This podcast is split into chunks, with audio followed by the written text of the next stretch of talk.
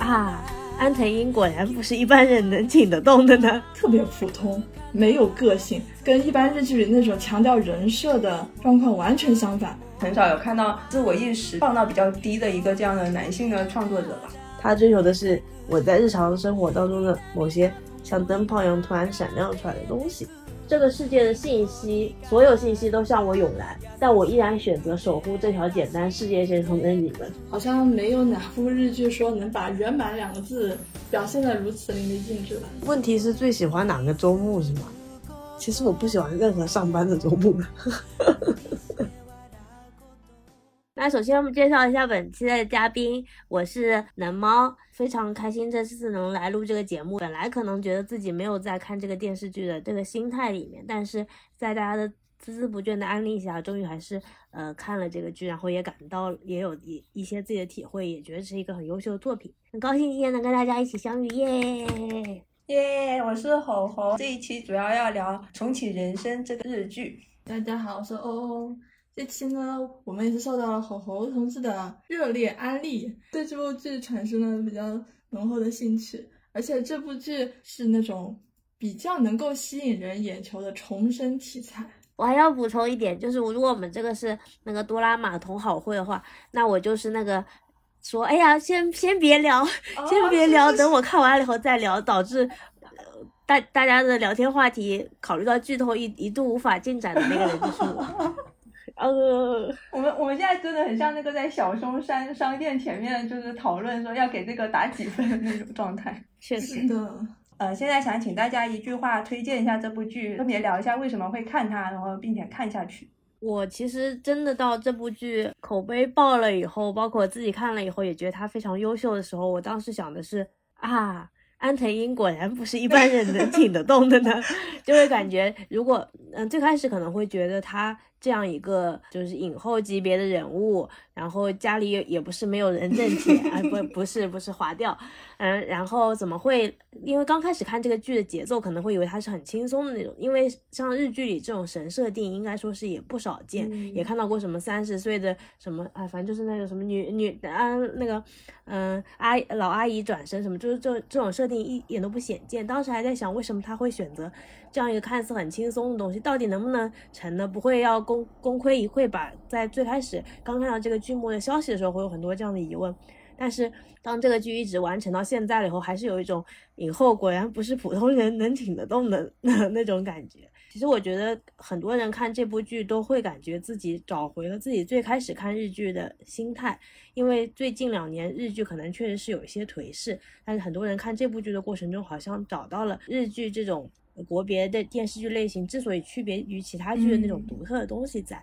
我自己看的时候会有一种感觉，包括其中，呃，一些他的人生观啊，嗯，友谊啊，嗯，跟家庭相处的模式啊，也会给我一些启迪和。激发我思考的东西。嗯，之所以看这个剧呢，可能也是因为我们其实一直都比较关注重启啊、平行时空啊、时空穿越这类主题。我的感觉是这样，因为我们之前有做过那个天才基本法的播客嘛，大家感兴趣可以去听一下。后面也一起追过那个夏日重现的漫画，虽然没有把它做成一个节目，所以看到重启人生的话，我的感觉是，嗯，那他既然做了这个主题，我就要看一下他要怎么编下去。之前我也没有关注过《笨蛋节奏》这个编剧，不知道他的那个叙事手。段是什么样的？所以一开始我会以为他是那种重来一遍，我的人生变得更好，然后走上了巅峰的那种模式。但是后来没想到他一直在延续这个 废话文学的调性。比起戏剧性的那种转折的话，我个人可能会更喜欢这种，嗯，我就是我这样，然后如其所示，一如往常，直到最后我还是这个样子的设定，不然就会给我一种被主角背叛了的感觉。呃，这可能也是笨蛋节奏他比较擅长的那种反戏剧化、情节背叛的模式。他会通过一些出其不意的反反常规的套路，呃，来让大家感觉到一些新鲜感。这个后面我们可以再讲。这个真的是一句话案例吗？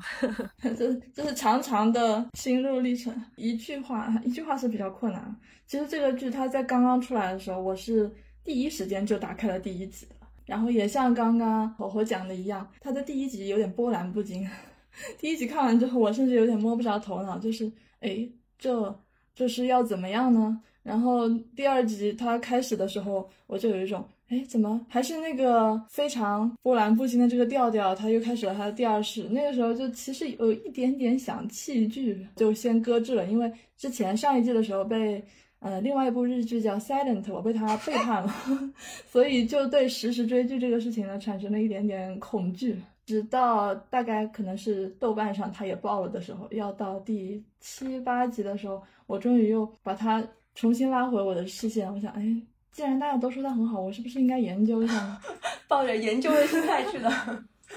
是的，因为它的题材就是那种，嗯，你们能想象你们刷到的各种那种小说的标题叫啊，重生，我将夺回属于我的一切，就是这种，你们已经预想到他可能会给你带来这样一个故事的时候，它呈现在你面前的是这样一种反套路的这样一种形式，就不禁会想看编剧到底想干嘛。哎，这个故事他想告诉我们什么呢？就这样看了下去，他的第二世，他的第三世，后来才慢慢慢慢的感受到，可能他想告诉我们的，并不是那种特别戏剧化那种大女主啊，那种非常套路的英雄救世的那种叙事，或者说啊，我要拯救这个小镇，我要拯救我的爱人。但是呢，他某种意义上呢，他其实又是做了这件事情，但是没有那么被人捧着。像是英雄一样的那种高度，他只是在非常日常的过程中，他去实现了他的英雄梦想，就是这种感觉。我突然想到一点，我就会觉得，那这样看来，其实笨蛋节奏在做这部编剧的时候，他其实是一个非常耐心的这样一个角色。虽然我们通常可能会认为喜剧，呃，就是喜剧表演者或者说短剧艺术家，他可能是一个需要快节奏的反馈，就是我这个包袱扔出去了，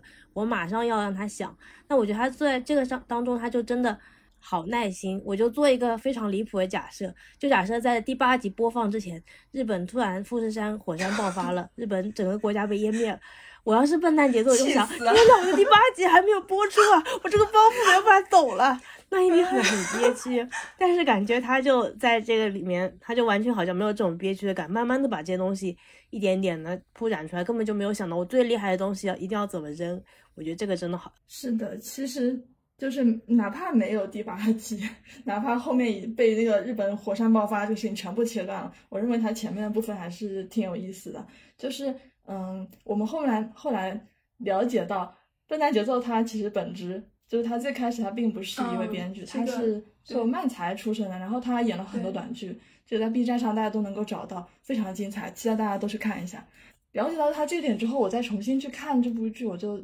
有意识到。它其实每一集它切的其实挺碎的，就就最前面第一世、第二世，一集一世，非常非常快的就这样递进掉，像这种重生、这种代谢的这种感觉，马上它就进入了下一世。代谢，嗯，对。然后它就在一个比较有限或者说比较嗯短的这样一个周期里面，它去塞它的包袱。他去编排这样一个围绕这一世马美这样一个角色，比如说他第一世是一个政府公务员，那么就围绕这么一个这么一个角色吧，这么一个形象，他的人生去编一些段子，然后再到第二世他是个药剂师，再围绕他的这个角色，他的职业去去编这些段子，还有第三世最高光的制作制作人的这一世，这个是这个他好像安排了两集左右吧，这个真的是他这个素材真的是太多，素材之多之精彩。就 非常叹为观止，当然这可能也和这部就是啊日本电视台的台庆啊节目有关哦，是的，而且悄悄透露一个小小的八卦吧，算是。就是笨笨蛋节奏同志在那个一期综艺上面有透露过，他非常不喜欢看电视剧啊，他不看吗？我以为他特别喜欢看电视剧嘞，那么。那就是更敬佩他了。不看电视剧的编剧和不平常也不听播客的录播客人，这种这种感觉，那就是我们本人吧。啊，本人不是不是划掉划掉删除删除。就是说他可能有一点，就是通过这样一个机会吧，去收集了这么多的段子，然后把它编排出来，就不得不更敬佩他了。就是他可能他也有在用短句的逻辑在做一个长的东西，相当于是是的，是局部和整体的那种思维方式、创作模式，他都已经具备了。就讲到这里，我有一个安利的点，一定要从我的口中呼之欲出，但是我要等到欧欧讲完。没事，你先讲，让我们看看我们两个的点是不是一样的。快来吧。我之前有看他的那个个人纪录片，叫《无名时代》。哦其实他在做短剧的时候也，也有过那种担心说，呃，我想出来的段子会不会被另外一个人，就是已经在电视上表演出来了，但是我还没有上去演过这样子。嗯，嗯他的耐心，我觉得可能也来来源于他自我的意识很小，我感觉他永远都是保有一种那种观察者的角度去看身边的很多事情，然后就会盘算的说，啊，我要怎么在我的段子里面或者在我的编剧里面用到这些素材，会让我觉得说很少有看到，嗯、自我意识比较放到比较低的一个这样的男性的创作者吧。哦，对你说的这个，我其实也有、也有点体会，应该是跟你看的同一个，就是那个《无名时代》的那个纪录片。还有就是我之前看的另外一个，他上过中居正广的一个节目，就是邀请了很多他的朋友来形容一下他吧。这边有有一段特别有意思的小剧场吧，算是。就山良他和他以前他们有一次说在电视台里面相遇了，然后两个人擦肩而过的时候，山良他好像稍稍有一点往前，稍稍有一点就是表现出来要和。要和笨蛋节奏聊天的意思，但是那一瞬间又哎停住了。这个时候，笨蛋节奏就说，他就说他在那个节目上就跟大家讲说，他就能感受到这种跟人和人之间交流时这种尴尬的瞬间，他会非常非常注重就是人和人之间的关系的那种有一些非常细微的、很微妙的感情流动的那个瞬间，他非常擅长把握这一点。我在想，哎，其实我们在日常生活中也许也会感受到，但是那个那个瞬间可能会很快流走，但他会马上抓住它，然后把它存到自己的灵感库里面。我的感觉是之前看的那个《风平浪静的闲暇》，就是那个 Nagi 的那个故事，还有板垣院的那个所谓，比方说炸鸡柠檬，他们也都是一个很微小的点，但是我感觉嗯他的这个点是更小的，更容易划走的一个点。对对就是就是那那他那些点，就之他们两个写的那些点，还是那种有可能会让你牵动你情绪，让你生气，成为你身体里一个结节的那种留下痕迹的那种那种愤怒或者是尴尬。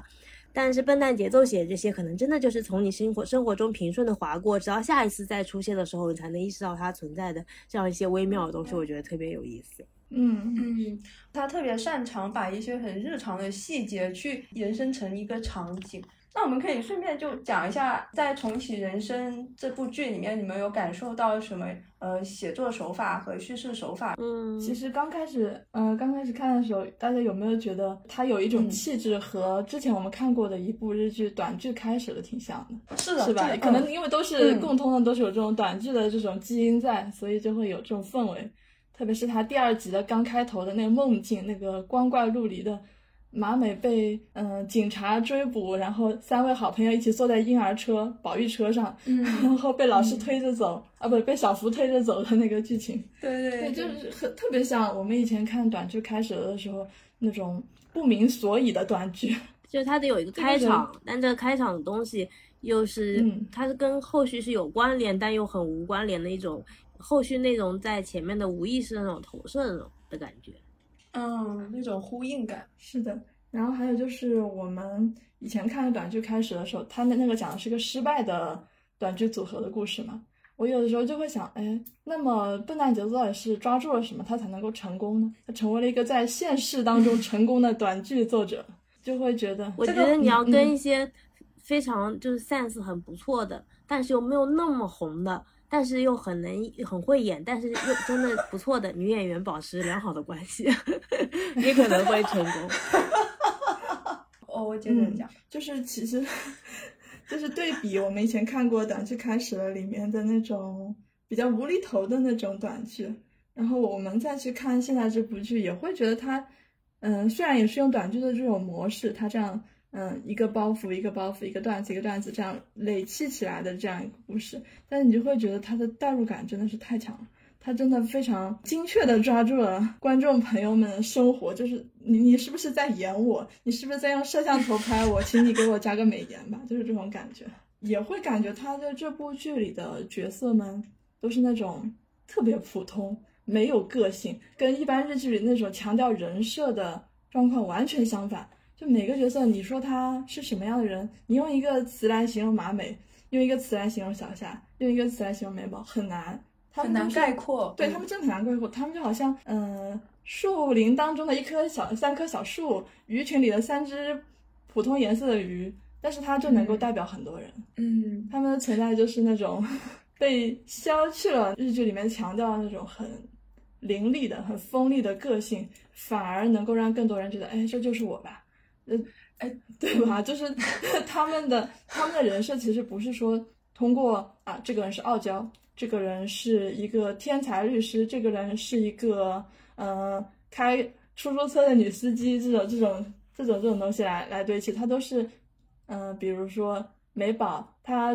不能吃很冰的东西。小夏他经常会忘记跟别人介绍他周周边的情况，还有还有真理玲，真理他是每次离开之前都要上厕所，他是用这种很大家都可能会有的标签去去他呈现这几个角色这种感觉。呃，刚才讲到说他笔下的这些人物没有那种特别突出的、特别能标签化去概括的个性，反而就是好像是日常生活中很普遍、很常见的人物。然后其实这一点，其实我感觉也也很像那种，就是我们后面会讲到的游戏叙事里面，他会一些角色扮演类的游戏，他会让主角变成一个比较好让玩家去代入的一个人。其实这个人设方式也是很游戏化的。嗯，我我感觉他非常厉害的一个点就是。最开始几集，因为马里琳就是真理，他的周目比大家多一回嘛，所以我觉得他非常厉害的一点在于，在前很多集的时候，他一直都是作为一个空白的元素被被被描写的。然后前前面那么多在着重讲的都是马美她的嗯周末人生，但是当当我们知道了，嗯，真理的秘密之后，就感觉这个角色突然被感觉我面前这杯咖啡突然 double 了，然后多余的那些咖啡因全部注入了这个角色，一下子就觉得起来那个感觉。当时我跟吼吼说，就是感觉有种翻花神的感觉，就是一下子把前面做的做给马美的这么大的这么细节的一个东西，全都 copy copy paste 到到了那个呃。真理的身上，并且还有一种浓度加深的感觉，我觉得这个特别厉害，就是真的是感觉做到事半功倍的那种感觉，一下子把 整个这个组合里大家四人之间关系的情感浓度做的这么的，嗯，就这么的好，我觉得，嗯，所以像。普通来说，你要在一个三人组角色里加入一个新的角色，让他跟这个三人组无缝对接，其实是一件很难的事。但是这部就看到后面，大家都会越来越觉得，哦，原来马里确实本来就是他们四人组的一个部部分，那种天然融合的感觉。我觉得在这一点上，且不论他是一种叙事技巧也好，还是说他自己一种嗯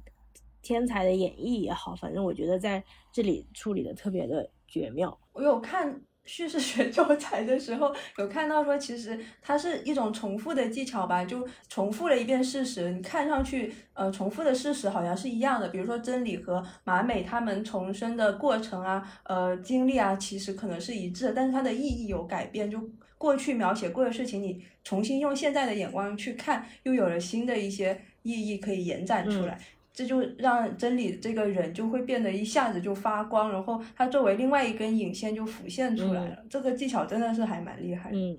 然后再讲到，其实大家就会去想说，那那他们身边还有没有其实也重复了呃无数次周目的人？就比如那个 成人仪式上面不是有一个男生经常会跑上去 大闹一场，然后被人带走嘛？就感觉这个男生会不会其实也是背负了什么呃重启周目，然后要拯救谁的任务？然后呃是否也是在努力的去改变一些什么事情啊？这样就这个这个手法就会让你去用一些。呃，类似于像狼人杀那样的眼光去看待这个剧里面所有平平无奇的所有人物，嗯，虽然可能是我就感觉你有一块地图一下子被点亮了，但是其他暗的地方那些地图可能也是那么亮，就是就是相当于整个那个外延都被无限扩大了那种感觉。嗯嗯啊，其实我是觉得这个手法其实是不是也可以算作脱口秀啊或者短剧里面那种 callback，就是那种是吧？就是嗯，是在同一个同一句话。或者说同一个情节，然后在不同的周末里，在不同的情境下重复的时候，他的笑点是笑点，还有他的情绪点也是层层累积的。就是他正过来，他可以作为一个好笑的，比如说像那个嗯马美的一位初中同学，曾经颜值美满，然后 等到成人礼那天的时候，大家再一看，哎，他已经是一个土肥圆的肥宅了。他每次出现在马美的生命里，都是在 KTV 里唱他那一首。嗯，充满了充满了悲情的粉雪。就它不断的重复，不断的重复的时候，它在每一次重复，它其实是有有一些许不一样的。但是它的它的搞笑感，它就在那一次一次的重复中，它就不断的升华，它就变成了这个剧的现象级的一个彩蛋。呃，剧方是给了他一个番外，对，让他把整首歌都唱完。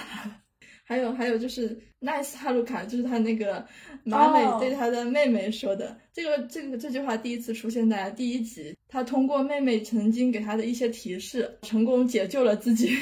在第二次出现的时候，应该是在可能不是第二次吧，就是在后面再出现的时候，这这句话又被赋予了不同的含义。就是在妹妹的婚礼上，他就对他说：“Nice 哈鲁卡”，就有一种那种充满了爱的。对对对，这时间流逝的这样一种感慨，对自己的家人终于成长了的那种，有一种感慨在。作为一个编剧，他也在通过不停的用一些重复的梗，然后来加深大家对他特点的这么一个印象。就我这后面不是有看了他很多其他的电视剧嘛，会有感觉说，呃，涂唇膏这个这个人物动作，其实，呃，在架空 OL 里面，神野英之本人扮演的那个角色也在不停的去涂唇膏。戏剧性这个短剧里面有一个。就是用闹钟的懒人模式来作为一个梗来用。后来他在那个他的电视剧《住住》里面，其实也有呃是住住吗，架空 OL 里面也有用到这个懒人模式。然后还有囤芥末这个梗，在深田家的早晨里面出现过，在重启人生里面又出现过，就感觉他的这些梗都是在呃所有的短剧或者说他的编剧里面不停的出现。我觉得这个还挺有趣的，他呃实现了一种一鱼多吃的偷懒的典范。我感觉对一个喜剧。创作者来说，跟你自身有关的梗是你自己非常宝贵的一个财富，就是你自己本身的一个记忆点、一个标签，就相当于如果你有了一大堆这样的梗，你只需要站在台上把他们念一遍，大家就觉得很好笑。我觉得这个是非常棒的事情。而且在看他这个剧的时候，其实我也有稍稍的对比了一下曾经以前看过像板垣月儿啊、像宫九啊这种其他几位大神的，就会感觉其他两部呃，其他两位作者。写的剧本或多或少都会有一种，经常会出现一些独美、独自美丽的金句，它只要摘出来，它就能够闪闪发亮，然后吸引人去看这个剧。但是变成传播用的那个截图。对，但是这部剧好像没有，它必须要大段大段的存在，就是它很多有趣的点。它有趣的点，它都是在那个情境下，它会让你觉得好好玩哦。但是，一旦拿出来说的时候，它就会变得索然无味。但我我觉得比较好一点，就是它不需要 take notes，就是你不你不会想要说我要记笔记，我要记录啊。我是没有想着截图啊。我觉得我看嗯啊，我我截了很多。我看这整部剧的时候，内心非常轻松。特别是看他们几人组聚会的时候，我的感觉就是我正在跟我的朋友聚会，这些话就算飘散在宇宙中，成为没有人听到的噪音也不要紧，我没有必要把它们记下来。我现在正在放松，就会有这种感觉。哦，就是我也不是想从当中学到什么，或者或者怎么样，我也不是想得到什么人生的道理，我只想享享受 enjoy 这一切这种感觉。啊，讲到这个，我我可能就能理解我自己为什么会上头笨蛋节奏这个人，因为就看他的短剧或者说看他编剧的东西的时候，我我可以跟那个刚才欧欧说短剧开始了嘛，嗯，就我其实是可以跟短剧开始了里面那个女主角就是春花扮演的一个主角是共情的，她当时在短剧里面，她是因为呃有。因因为公司里面的一件事情辞职，然后他赋闲在家里面去咖啡厅打工，他遇到了短剧的三人组，然后就开始暗戳戳的观察他们，后来用了一个星期的时间去。找他们到底是什么样的组合，然后去看了他们的短剧。这个短剧三人组成为他生活中的一个比较有意义的存在。然后当时我记得他花了一个星期去，终于找到他们的信息以后就哭了，说这是辞职以后第一次哭。我好像也是会有这种感觉，就我看笨蛋节奏的剧的时候，我没有那么大的心理负担，或者说一定要从中获得什么。他他不会给我施加别的要求。就没有会会让我觉得哦，我要对人生怎么怎么样，然后我要有一个什么什么样的目标。但看他的东西的时候，我就会觉得说哦，我开心就可以了。他没有给我任何外在的压力，这样子。然后这这就是可能我会上头他的一点。呃，他的编剧的特点其实就是那种反类型化，他会把戏剧性说的非常非常的小。然后会对一些常见的一些叙事元素去进行一些解构，会故意的去违反一些呃大家习以为常的情节套路啦、规则啦，然后它就会形成一个很奇妙的反转的感觉。就比如说呃在重启人生里面，你就会绝对想不到说呃马美的那个日剧跑居然是出现在他在梦境里面去追问呃他的两位好朋友说我在制片人周末里呃制作的那个电视剧的反响到底是怎么样？你们怎么样看这个剧？还有呃马美其实嗯，她作为一个主角，但是她在这个剧里面，只要是坐在教室里面的片段，他都没有坐在主角的位置上，就是那个主角位，漫画里面或者说嗯游戏里面很常见的主角位，在在这个电视剧里面是不存在的，他就是一个很普通的角色，在他的世界里面。嗯，然后还有就是着装风格和人物阵营的那个反转。之前大家看那个真理一直都是黑色系的衣服嘛，呃比如我我就会觉得说他可能是一个反派角色，或者怎么样，就是非常非常老土还第二集的就给他一个特写吧，嗯那个特写看上去就妥妥的反派啊。对，然后他他就会把这个事情给反转掉。你后面会发现，哎，他只是因为他喜欢穿黑色衣服，而而不是代表这个人物的立场。包括他戏剧性的微小，就会体现在说他唯一的一个戏剧性事件，可能就是这个奇妙的设定。比如说人死以后，你是会进入一个地府，然后会遇到一个柜台，但是其他的都是非常日常化的东西，就会让人觉得说他是用一种非常。微小的东西，就像用指甲盖去挑一点东西放进去，而不是说整个整个剧里面都充满了一些什么高低起伏啊这样的事情啊。嗯，是的，就是这种有种错位感吧，有这种反差感。嗯，对明明是这么那个这么 这么可以可以弄成英雄叙事对，的，明明是这样一个故事，但是它却塞满了日常的对话，然后包括就是它剧中剧第三周目的时候，呃，马美制作的那部剧也叫《重启人生》哦同名剧，但是那部剧呢，嗯它明明应该是个悬疑向的正剧吧？如果你有一天你在电视上打开了这部剧，你就会觉得啊，它很普通，它不是好老土的也 你不说它老土，它至少是一个。嗯，你听到这个名字会想到的剧，但是它跟我们马美的日常生活一对比，就觉得像滑稽戏一样。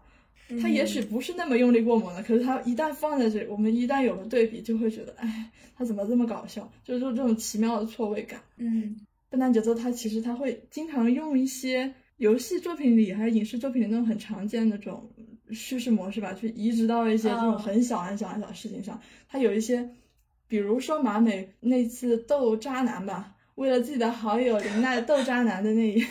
那一段里面，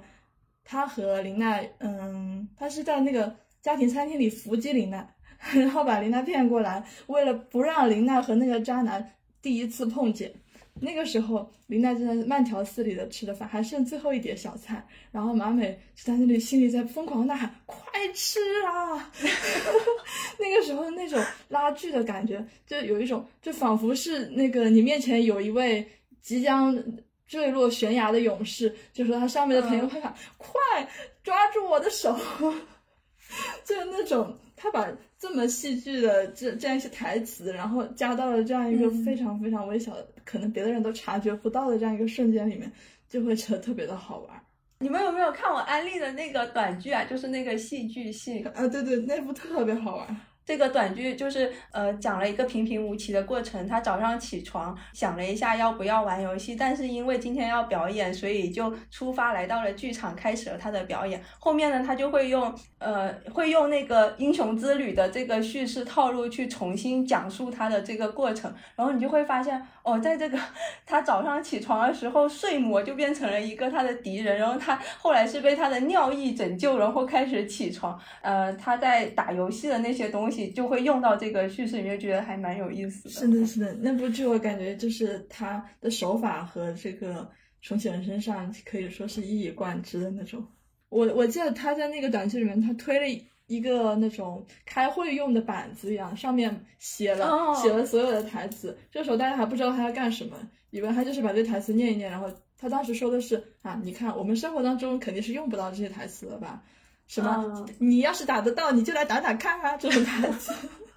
然后他一句不落的用在了自己的短剧里面，这何尝又不是一种对 callback 呢？我会以为他说，呃，他刷了很多很多电视剧，所以才对这些叙事套路啊，或者说手法这么熟悉。包括就是他的剧里面，我会感觉他一定会有一个很很爱看电视剧里的人吧。呃，比如说重启的这个电视剧同同好会，然后呃，黑暗中的十个女人和架空 OL 里面都有一个，都都会有一个角色说会把所有播出的剧的第一集都录下来看一遍，然后再挑有趣的那个剧来追。然后还有他在嗯。著作里面其实他有在模仿板垣瑞二的那个毒性的情节，就这些都会让我觉得他他会不会很爱看电视剧？但是你刚才说他他其实平时不看电视剧，那我就会觉得他更厉害。对，就是他抱着收集资料的目的，在寻找这世界上的套路，然后把它们重新打散，然后重新拼上，就这种玩拼图的感觉。呃，再加上就这个剧会让人感觉说，它虽然是重启人生这样一个非常可以延伸出很多戏剧化改编的一个一个主题，但是它它在剧里面其实只写那种很微小的改善或者很微小的恶化，包括它呃很多时候那个情节的改变可能没有本质上的好坏的分别，跟那个马美相遇的人。的生活可能也就只有一点转变，她男朋友可能只是从十亿日元的富豪变成了年收入八亿，哎，那还蛮多的，九亿九亿，哦，年收入九亿的这交往了两个月，他的年收入就少了九亿，呃，少了一亿。对，然后还有说他的前同事在没有他的世界里面，其实。餐桌话题会有改变，就从呃吐槽上司、吐槽工作变成那个呃恋爱话题的聊天，感觉就是这这一点点的那种转变，可能就标志着马美这个人本人的一种独特性吧，就反而能突出这个人的特点，就是每个人的存在都或多或少的改变了其他人的生命的这种感觉，但是感觉也没有特别大的改改变啊。就如果是我的话，其实还会期待有没有我和有我和没有我别人的变化是更大一点。就可能我会想要给别人带来带来那种轨迹性的变化，包括我可能想要给他带最后三浦透子的那种轨迹性的变化，即便那个只是一个，嗯，有点像救场一样的那种东西。对，因为我会觉得自己的价值可能不仅仅在于谈话的那个那个那一块的氛围感的东西。对，嗯嗯，这里的话，马美已经经历了五个周末，呃，做了五种职业。过了五种相对有一些不同的人生，大家在这五种职业里面比较向往哪一种？我比较向往那个制片人的周末，我感觉他，嗯，在制片人的周末里面，整个人就是那种闪闪发光，更让我有一种他在进行某一种创造的感觉。我很喜欢那种创造的快快感。重启人生这五个周末很像那种职业科普视频吧，就感觉大家报高考志愿的时候 看一下也蛮不错。确实啊。就是这个制作人这个周末，就是这五个里面最闪闪发亮的一周目了。前面的像他那个什么政府的公职人员那种生活比较波澜不惊。第二周目是药店的药剂师，也是那种比较琐碎的、比较日常工作流程吧。整个生活的节奏也和第一周目其实是比较接近的。然后他第三周目当了制作人，到了东京，他的生活简直就是翻天覆地的大变化，就是。小镇青年来到了大城市，就是整个世界就嗯，敢叫日月换新天，就是这种感觉，好好笑。广阔天地 大有作为大有作为，广阔天地大有作为。然后到第四是他应该也是到了东京嘛，但是他选择了比较文静的，比较嗯需要沉静下来去研究的这样一个工作，就是生生物科学的研究。然后第五是他其实已经是开始背负了一些东西，选择去把那个真理灵的责任，他也扛在了自己的肩上。他决定和他的朋友一起去并肩作战，一起去拯救自己剩下两个好朋友。那么可能他不是那么说，他说我我只是为了自己的梦想。这个时候我们更多是责任的这个这样去推动他去做这样一件事情。嗯，回顾这五十看来，我感觉他做自己。最快乐那那那段时光肯定是第三世，就是做他自己从小的时候那个电视剧同好会开始，他就一直有的这样一个梦想，就是去真的去参与创作这个事情。我觉得他在那那个周末里面算是发挥了自己的光和热，就是这种氛围，大家也都会觉得很向往，觉得他不再是说我只是为了挑战一个看起来好厉害的一个角色，而是说我真的要做自己想要做的那样一个角色。但是也可能那个周末，就像刚刚和我讲的，他已经承受了太多，在那个行业里面，比如说他要去 push 整个那个团队的进程啊，就是这种活他已经做够了，他已经 走到了那一步，他已经马上就成为制片人，自己的剧马上就要播的时候，一切功亏一篑了，就相当于在那个瞬间他挑战失败了，他马上就要打大 boss 了，可是他。就这样死掉了，可能就是这样一个经历让他没有办法再重新再来一遍他这个相对比较符合他自己内心的人生。嗯，我觉得其实，嗯，首先是因为可能第三周目当中有有编剧他本人的这个投射，所以会感觉这一幕熠熠生辉，因为这是他自己本人梦想所放置的地方。嗯，然后另外我会感觉其实，因为我可能会把它跟中国的类似的工作场所做比较，嗯，就国内。我会感觉外国就是在日本，他还是有比较强调你一个作者的就作者性的部分，或者说是你在任何一个岗位上，你可能都就就是他他整个可能工业制作体系、影视工业体制作体系比较完善。对对对。你你会感觉在每个岗位上，哪怕是一些被他吐槽、被他吐槽的，觉得可能是表面上的功夫，或者是表面上的尊重，起码他都还有一些表面上的尊重，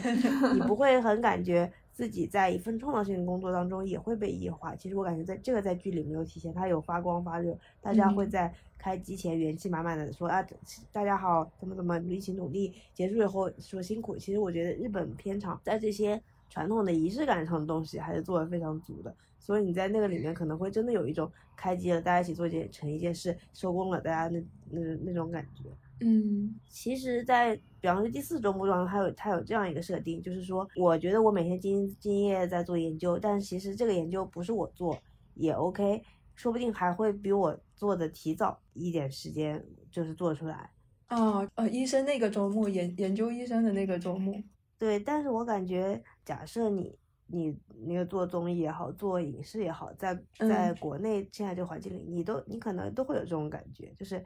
这个人艺人不是我去联系也 OK，呃，就就如果你不是参与最核心的内容的制作的话，你会觉得不是我这个，这就是这一切的在创造力体现的部分，可能就不会有那么那么多吧。当然，可能也有，就是马马美他是有过前两周目的经历以后，他能够在第三周目更肆意的去活出自己想要的人生。但对我们来说，可能每每次都是第一周目。你不会能像他去在很多市场打的那么开，你就可能没有那么这么投入，没走的每一步都小心翼翼的，你要顾及的东西可能更多。所以我觉得他能在第三中目的时候这样无所顾忌的去体验一个，呃，自己曾曾经很感兴趣，自己也很想在其中有所建树的职业，其实是一个很棒的事情。主要因为那是一个团体性的东西，就是团队性工作的东西。如果你不是一个核心的编剧。就可能就非常强调，呃，嗯，就作者性的东西，比方说你不是《重启人生》里的主演，或者笨蛋节奏，或者有，比如我们甚至可能不知道导演是谁，你会感觉其实你跟这部片这部作品的情的情感链接并没有那么强。我不知道他是怎么样，可能跟这个团队绑绑定的那个东西也是他很杰出，在里面处理的很杰出的一部分。但是其实我觉得里面也是会有很多意义消磨的时刻。诶，他这个马美这段经历其实也让我想到日本的一部动画作品，叫《白箱》。他那里面的主角就是做的跟马美差不多，是这种统筹的工作。就统筹的这种工作呢，它跟核心的这种剧本编纂，还有这个导演这种核心的嗯决策层嘛，它完全是嗯怎么说呢？就它只是个辅助性的，它不是主要打输出的这样一个角色。嗯，但是他能从当中获得就属于他这个岗位他扮演的角色的这个快乐。整个团队，你觉得他是围着导演转，实际他是围着这个统筹人在转。是这个统筹的人让这所有零件都能够吻合在一起，然后他们才能飞速的旋转。导演呢，可能就是最终是你去把控一个这样一个效果啊。但是这个统筹人他是真正做在背后，嗯，做这些很细密的这些可能很琐碎别人看不到的工作。嗯。我我感觉日本人还是蛮能从这种职业剧当中提取一个核心的精神，包包括不管你是贴发票报销也好，还是比方说最近重冈大一要演那个 copyright 的那个主题，就他都能会说，其实你是这个这个行业里这个公司至关重要的一个东西。但是我觉得他其实最 critical 的一点是。这个岗岗位可能是无可替代，但是你不是无可替代的哦。这个也是我之前上班的那种感觉，能把这个东西赚的多好，还是要看个人能力的。其实，嗯，那那你这样讲会很好啊，就是其实你很强调主观的东西。是就是说，嗯，也许他在这个里面可以，用自己的努力让这个机让这个 system 赚的变得更。润滑。对嗯，就像马美不是那 那段那段让他大家都卷起来的那一段，日文里面日文里面那段真的是用日文里那个词真的是用卷的，就好好玩。对，他的日文原文哦，就是卷。哦哦哦天哪，真的很有趣是最早卷起来的一批。对，日本人这么这么早开始就已经在卷了。好厉害。就当时他说的就是让大家都卷起来，大家都嗯、呃就提早一个流程，让大家全都在那个刚好的状态里面，刚刚好的无缝衔接。觉得能做到哦这一点，就是他把这样一个情景，他马上要去救三田大金刚老师之前，嗯这样一个比较赶时间，这样一个比较 critical 的这样一个时刻，然后再这样衔接上一段，他把所有的整个剧组都带动卷起来的这样一个这样一个场景，我就觉得嗯反正就挺有趣的吧。我们也看到了马美她的工作的流程，嗯，然后又又能够展现出来日本它这个影视工业这样一种非常分工细致，然后流流程非常对整个流程嗯它就非常的专业化的，就多方面展现了这些。突然对呃，问题是最喜欢哪个周末是吗？其实我不喜欢任何上班的周末。哎，那你们怎么看那个里面有个叫河口小姐吧，就是三浦啊透子嗯扮演的那个人，她好像五八个周末还是几个周末都在当那个市政府的公务人员，依然过得跟以前没有什么区别的人。这个会让人觉得有一点点被编剧工具人的感觉吧，就哦救场工具人的感觉。哦，就是但是也能够理嗯解人这种突然想要变异一下，但是又突然会回归正轨的这种有点爆种的这种因素吧，觉得也挺会会挺有意思。这个角色是不是就是马美的对照组啊？相当于哦马美不是每一世都有在变化吗？但是嗯河口小姐她前面八世都在做同样事情，就是完全精确的重复了自己的人生，每一步都完全做到了一模一样，我觉得也挺厉害的。可能就是那种比较幸运值比较高，她明明第一世就是每次都在用别人的杯子上别人家的厕所，问都不问就冲过去了的那样一个，大家可能看来礼仪有点欠佳或者奇奇怪怪的这样一个怪人，但是他能有八个周末或者说更多周末的这样的机会去回溯，其实嗯嗯，可能也就说明了他多少有一点点非日常的感觉在吧，跟我们普通人是不一样的人，他是嗯有有一点点工具人的意思吧，他毕竟被编剧安排着一出去做空姐就。成功举报了那个 外遇机长外遇的机长，我是觉得他的其实他在处理前期对三浦透子这个角色的处理是，嗯他其实镜头平等的给到每一个人，你不嗯知道说这个人会成为一个暴种，嗯，所以它嗯其实也代表了选择 normal life 的人的一种概率，就是可能你周围很多其他人他也是多周目，但是他依然选择一个呃某一种生活方式，其实他也代表了很多人的一种心态吧，它它代表他们在概率上的一种、嗯一种哦普通与隐普通又隐身的这种感觉，哦嗯，嗯嗯，而且它的存在就是让大家觉得剧里的其他人可能也在重启，哦，是的，是的，是的，就是他一出来之后就觉得啊，既然有有第三个人是重启了，那么肯定还有更多吧，还有包括后面机场里面出现那个呃二周目的那个前野中心大叔。就是说重启这个事情，可能真的在我们的日常生活中是存在的，但是我们不知道，嗯，因为我们永远是一周目的人嘛，哇还没有站到这个柜台前面。哇，那这样讲，笨蛋姐都有成功的把这个概念或者说设定有刻入大家的心里。哎，对啊，所以日本的民众才会问说，那个，哎，那个那个童星叫什么名字来着？哦，芦田啊爱菜，哎，对，啊芦田爱菜，他哇，们在说真的太厉害了吧！他们在说天才儿童芦田爱菜到底是几周目了呀？对啊，就他这个概念真的就让大家觉得，嗯我好像会觉得，如果重生，很想成为像芦田爱菜这样的人。但是你没有。办法，你没有办法选择他，你只能选择你自己。就是我意思是投胎他的行为嗯模式嘛，行为模式，哦，就是或者说嗯他那个状态是我比较喜欢的状态，就是可能能把自嗯己该做的事和自己想做的事和，就是把很多事都做的做到很好，就是一个很可能也就是能能动性很强，或者说是他可能作为天才感受不到痛苦，我我非常喜欢天才感受不到痛苦就能变就能变强努变强这种感觉，我很喜欢。而且你看他从小节目，真的觉得一个人怎么可以这么可爱和得体，太离谱。哎，我们还要讲那个日韩中爽剧爽文对比吗？因为就其实比如说讲《黑暗荣耀》，还有之前给你们讲那个《复流年》是我妈妈也看了那个重所谓的重生剧，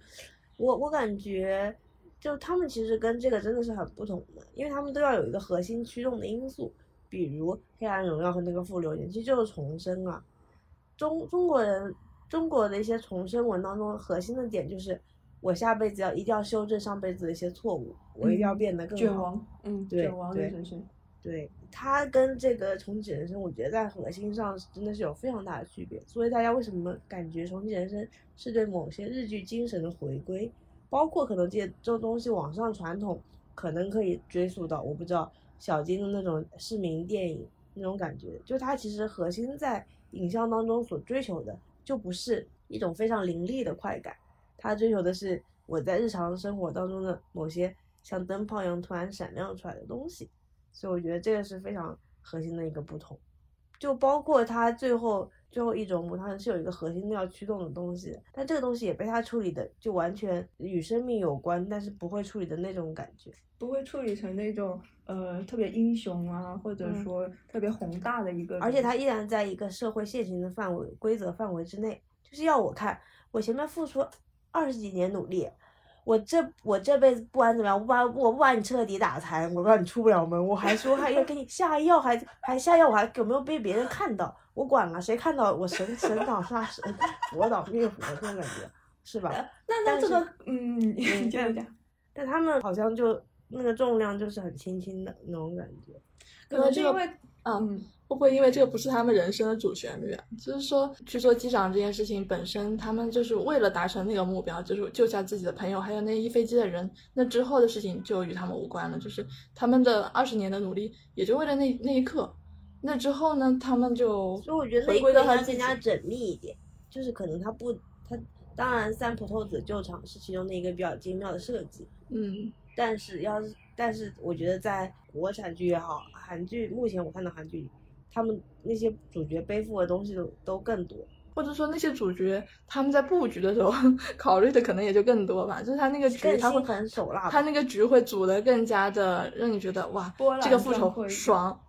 但是嗯他们马美他们就是那种，哎呀不行了，怎么突然之间又有新的阻碍冒出来了？就可能很像我们普通人去玩游戏，结果发现一个 boss 打完了，前面还有一个更大的挡挡着你，就你马上要去挑战了，但那之前已经残血，马上就要死了。就那个瞬间，其实可能还挺无力、挺绝望的。马美他们甚至是不惜动用自己在第二世作为药剂师的那种医学知识，然后去说，哎，那我就给他下药吧，也做不出更狠的，比如说我现在就冲到家里把他杀掉，我觉得不是 杀掉啊，其实只要把他，然后其实或者说使个绊子的那个，在某个地方安排一个什么什么东西，不管怎么样也要阻止他。个。对啊，要阻止一个人不去上班这件事不太容易了。可能这个也也会体现出日剧的那种真实生活的感觉吧，因为呃，之前我们聊到那个《解放日记》的时候，也提到说这个剧它是没有一个真正的结局的，生活是会继续过下去的。他们的操作会让我感觉说这个事情是一件大事情，但这个事情之后我的生活还要继续。这个也跟国产一些复仇啊或者什么的处理。呃，不太一样。比如说韩剧的那个《城市猎人》，或者说呃小小姐们，他们最后的结局是他们会去 选择归隐田林，就是会去到一个跟自己日常生活完全不同的地方，去开始一种新的生活。但是，呃，在重启人生里面，他的考虑可能是我在这件事情后，我还要回到我自己原来的生活里面去，可能就在这一点上不太一样。嗯，是的，就是重启人生好像更接近我们日常人去面对这种嗯困境的时候的状态，而不是说像那种大开金手指的那种男主女主那种复仇文的那种，嗯、整个朝野都为你铺路，整个整个机场都为你 都为你的这一刻复仇，嗯、做下来缜密的安排。但是它这里不一样，它就是我们走到哪一步只能看哪一步了。呃，笨蛋节奏应该也设置了一个对照组吧，就是那个田田野中信中心，他也用一些非常傻傻的方式去阻止啊。对啊，一上来就说我的箱子里面有一些东西，如果你们不同意要改路线的话，我就会 打开这个箱子。他就是那种典型的被英雄之旅叙事洗脑的男人。那就感觉他其实其中也有一些日嗯本人内化社会精神的部分，一一嗯些人内化就是日常 pass 的那种社会精神，一种人日常规划内化就是反人类的精神，两种精神其实都存在于 日本通行的那种东西里。组成了他们这个社会的两个部分：愿意被社会规训的，或者说把社会道德准则内化于自身的，以及不不愿意规训的。我我们在各种日本的作品里也都能看到的，其实也是现代现代性之下的两种人吧。日本是不是本来就是有这样一种特质，就是既中二又日常的这样一个状态？哦那无比珍惜自己的这种小确幸的这种日常，以至于衍生出那么多嗯专抠日常、描写日常的这种影视作品，然后也有那么多非常中二的，就是超越，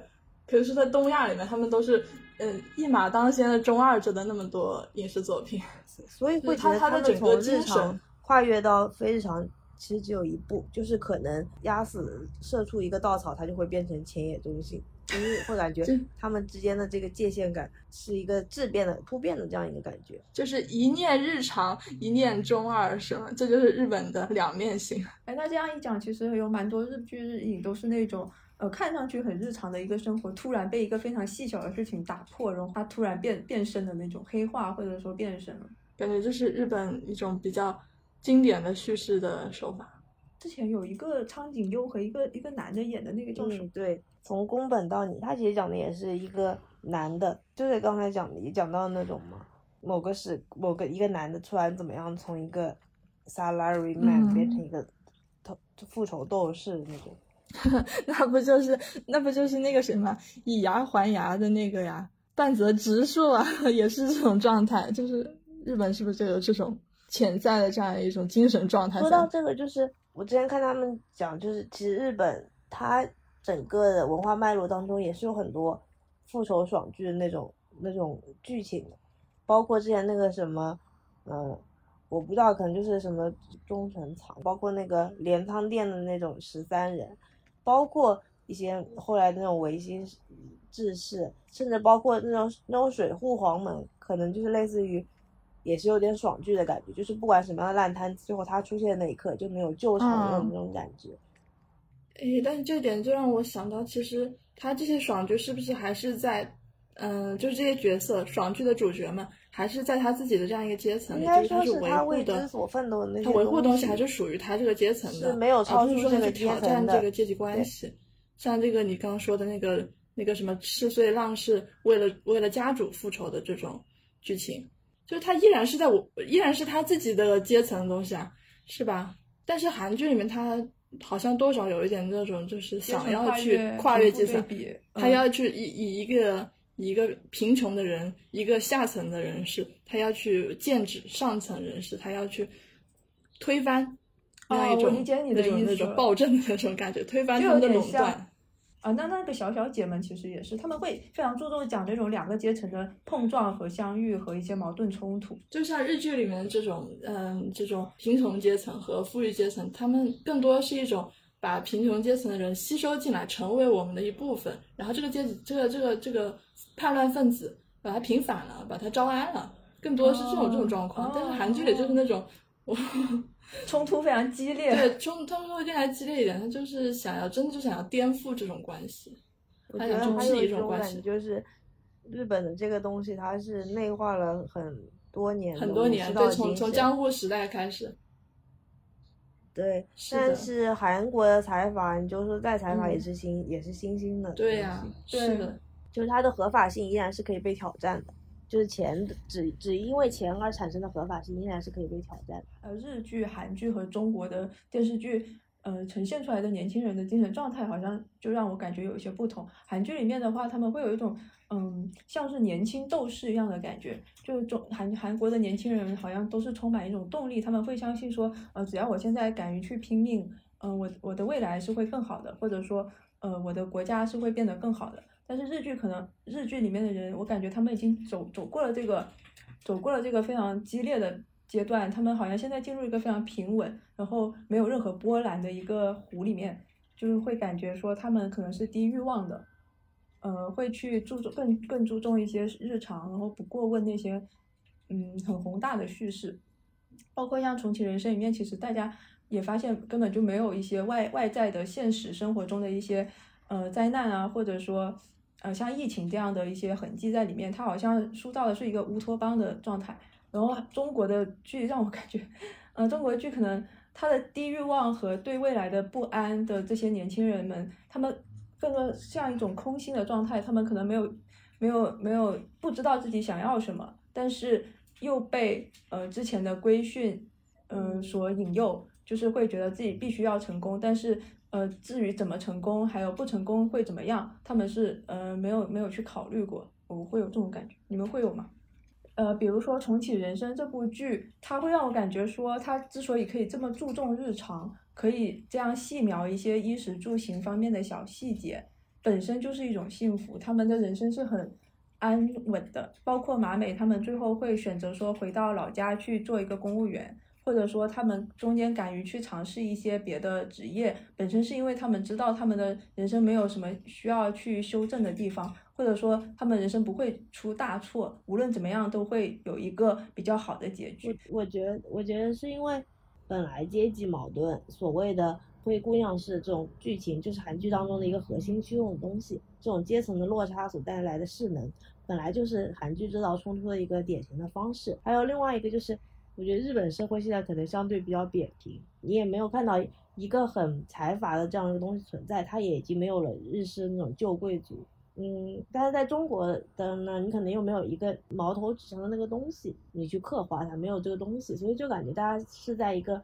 对手不明确的地方虚无的战斗着。但是韩国不一样，他可以把矛盾转嫁给有钱人财阀，仇富心理，刻画穷人的的那种怎么讲？一方面希望被上一阶层人垂青，但但另一方面又对对方充满了仇恨和不平的感受。嗯这种矛盾刻复杂心理，其实我觉得其实挺挺变态的。我倒也不是很喜欢他们这种所谓的战斗姿态。那我我会觉得比较变态，可能就是比如你说寄生虫也好，燃烧也好，他们其中那些让你觉得很恐惧的东西，就是我我很不喜欢。就是我觉得韩剧里那些方面的刻画，它可能是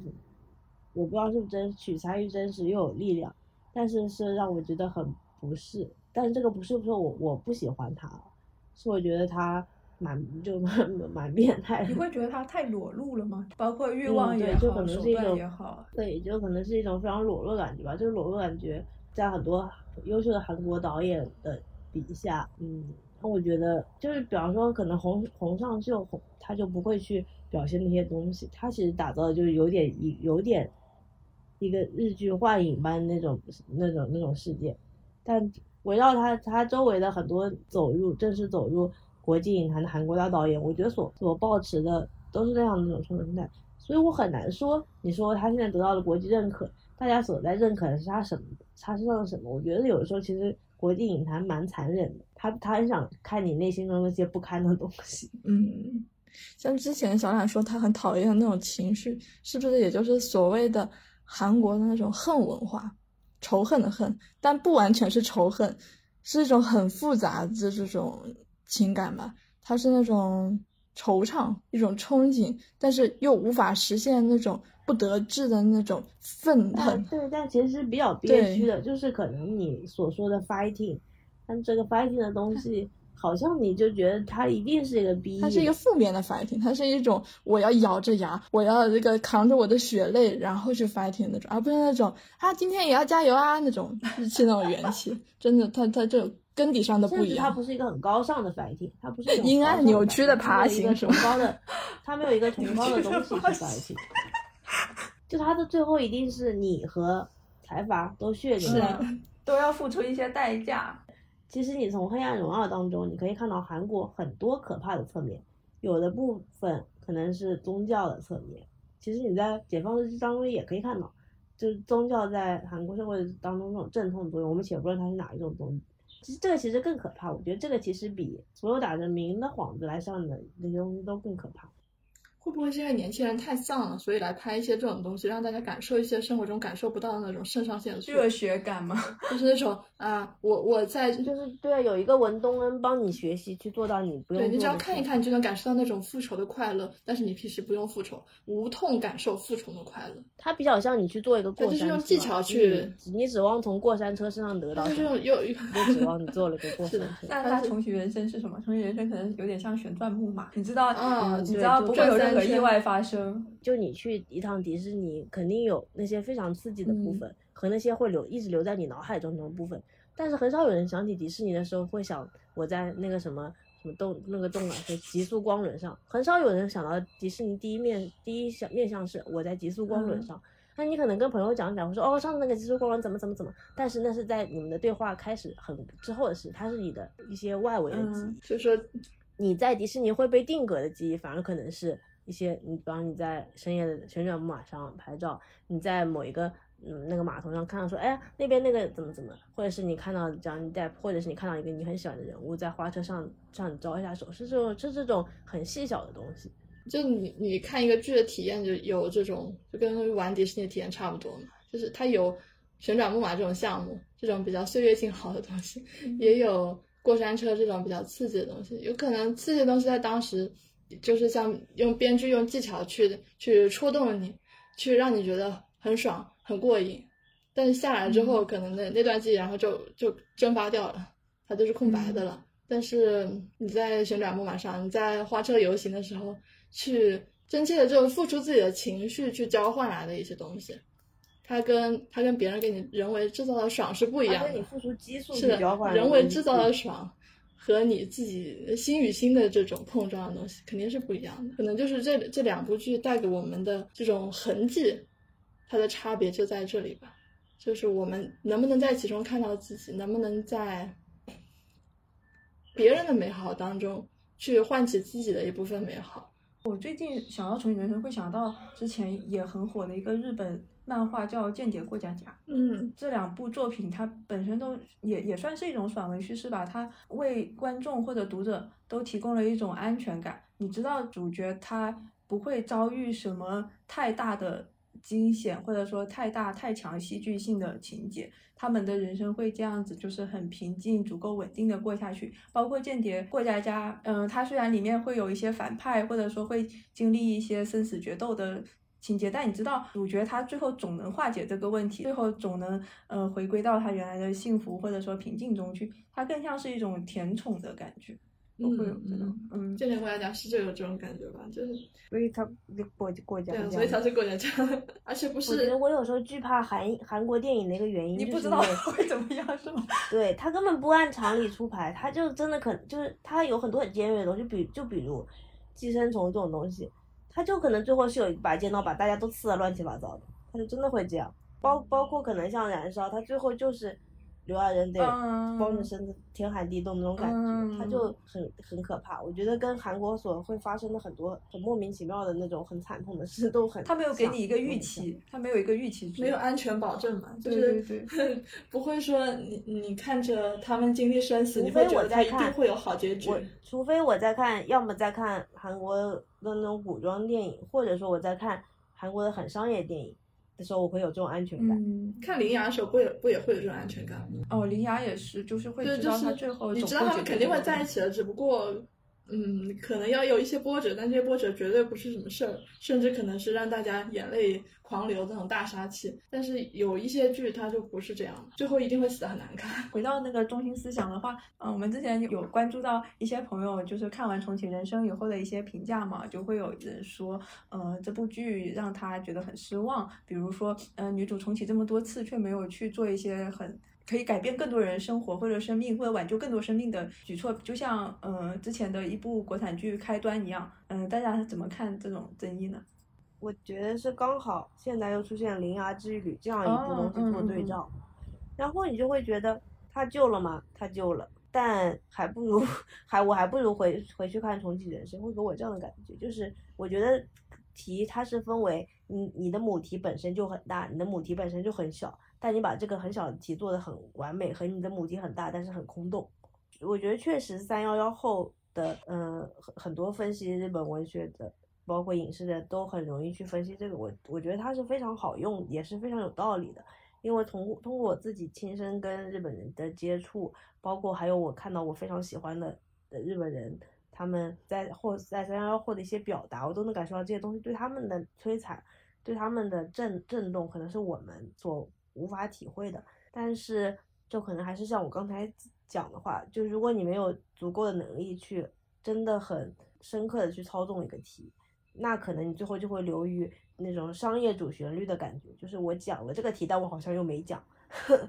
就是我没有完美的表达这个题，就像我我就像我们其他的很多电影一样，就是我很好我讲这个题，但是其实我没有把它讲得很好，最后他没有 touch 到我心中真正的那个部分。那在我看来，他在某些方面可能做的就不会相对比较失败。三幺幺之后，真的有很多剧作家，就是多到我们难以想象的地步了。就他们真的都在去思考这个问题，这种灾后对他们的整个创作生涯都产生了很大的改变。像之前，嗯，应该是就应该是写《雏鸟》的那个编剧吧，他写了一部关于是灾后的这个故事。还有我们非常熟悉的板垣老师，在那个《追忆潸然》里面也提到了这个三幺幺的男主和他的那位发小曾经在三幺幺当中就是遭受了这种创伤。就他这个创伤，其实因为我们远在海的另外一边，我们是无法想象，但是对他们本国人肯定是造成了很多深远的影响。这个话题真的不是他这个心态，其实我感觉日本他跟韩国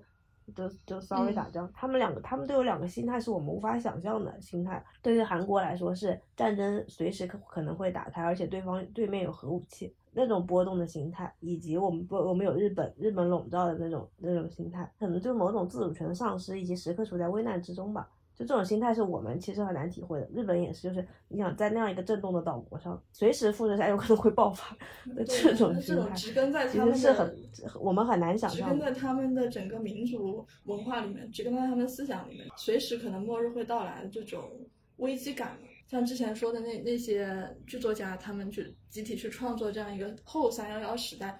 普通人怎么生活的这些故事，可以说很多都没有真正的。走到大家的心里，也可能没有唤起观众朋友们的那种同共感，可能很多是流于表面的东西。毕竟他们作为外人，或者说不是事件的亲历者，他没有办法把那种惨痛，把那种真正的、真正的那种治愈感带给大家。像包括林芽，他也是这种让一个曾经的受害者，他对不也比较比较的虚吧，比较的飘忽，他没有真正的说真正的做到这个治愈，他有没有治愈他自己？他有没有治愈说？曾经遭受过地震的危害的这些受灾的人，我觉得它中间出现了很多断裂，就是很多空白。我不知道这种空白是新海诚故意去留出来的，还是说他本身没有处理好这个人物的一些铺垫或者说设定。我觉得可能他展示的面相稍微有点问题，嗯，就比如。他他在关门的时候那个声音其实是一种抽象的集合的声音，抽象的集合声音。他其实我觉得他那段有打动我的部分是他抽取了日本人出门的时候的我出门啦和我回来啦，这个东西抽象出来了，所以那段其实是有触动到大家的，但是它是非常抽象的东西，它是一个集体的声音。另外，他所展现的那些旅途当中遇到的人，我觉得可能问题是出在这里，那些人物都是太动漫当中常设的人了。太公路片、太工具人了，常设的人了。嗯，对他没有处理好这一部分，我觉得是很怪。他在旅行当中的那些东西其实也很普通，就那些经历很普通。呃，我帮认识的一个一个大舅妈在阿阿舅妈在雨天给我搭了车，然后我去给她看小孩。就是没写好，是重启人生很多评论就会说为什么他不拿来救世界嘛？呃，只要一跟重启或者说平行时空啊类型的这些剧，你会想到，嗯，这这这种叙事套路，比如说开端，它本质上其实也是一种英雄冒险的一种叙事情节。然后还有什么夏日重现，我们之前有一起追过漫画嘛？天才基本法，它它讲的是一个个体在自己的人生中实现自己的理想的这种，会有很大的那个人物弧光或者说情节弧光的一个一个剧。但是，嗯，重启人生会给大家感觉是说它是一种。反英雄之旅叙事的，呃，笨蛋节奏他可能已经看过或者说玩过很多这种类似的英雄叙事的变体了，他才会去选择在重启人生里面去重去叙事一个呃非常具体、非常日常的东西。马美他在他的生活中，他没有说想要去出人头地，或者说干大事，或者说走上人生巅峰，这也是让我觉得他非常特别的一点。就正是他没有去涉及一些宏大的叙事的命题，才让我觉得这个剧跟其他重启类型不太一样。编剧写作第一步就是要先确定我们这个角色想要做什么吧，他必须要有一个目的去支撑整部剧。这个跟重启人生它的整个逻辑都就完全不一样了。他不是说他有一个。当然，他他可能后面会有，但他最开始完全不是。他是跟我们所有普通人一样，没有一个具体的目标。我们没有说人生中有一种必须有一种使命在等着我们，我们只是要过自己的人生这样子。所以他才可以说去嵌套他那个所谓的短剧的结构吧。他每每一集用短剧的形式去展示他作为这个角色，他可能会遭遇到一些事情，一些段子的集合，然后这样一集一周目，一集一周目，这样才可能说。比较好的实现这种形式。如果它是一个本身它有一个很明确的主线的主线的话，可能就不是很适合这样一种呈现形式吧。像之前我们说的他，他有超能力却不干大事，在在在日常中打转这个事情比较容易的一点是，每个人都可能去成为英雄这样一个想法，每个人都可能会有这样一个瞬间是有这样一种想象。但是最难的其实是你从改变周围开始去爱你周围的具体的人，这个要要比去做一个英雄梦要难太多了。啊，那这里可以 Q 那个上野千鹤子那句话。对，我觉得他 需要、需要持之以恒的毅力，然后还需要一个非常强大的心灵，就是不被不被那些虚名、那些想象、那些浪漫化的东西去被被他们所捕获、所蛊惑的那样一种强大的心灵，就是和拯救世界相比，去拯救好友的幸福。还有去，哪怕就是说拯救像像郑丽玲一样，哪怕他是去拯救妈妈喜欢那个杯子，为了让妈妈喜欢的杯子不要打破，他要去记这样一件事情，每一世都要去做到让周围的人都幸福这件事情，我觉得也算是一种创造奇迹吧。也是一种英雄主义。对，就是日常的英雄主义吧。日常英雄主义。我是不知道大家怎么样，反正我会觉得重启人生。有给到我一些解放吧。我以前可能从小被人灌输的一些理念是：你现在好好学习，你现在是班里第一名，你未来一定会是一个了不起的人，或者说一个强者。重启人生会让我感觉说，我以前可能是会被我这些被灌输的这些理念束缚住了，会被我一定要做出点什么，我一定要走上人生巅峰这种理念束缚住了。长大以后呢，我会发现说，我自己可能过的生活是非常平凡普通的。嗯，我也看到过很多人，嗯，因为这种提前被灌输的理念和目前生活现状的不匹配，然后心生一些痛苦，或者甚至演化为一种对外的暴力。是的，嗯，就是那种小镇做题家来到了大学，却发现处处都是强者的那种落差的那种状态吧，就很多人可能都有吧。那你说。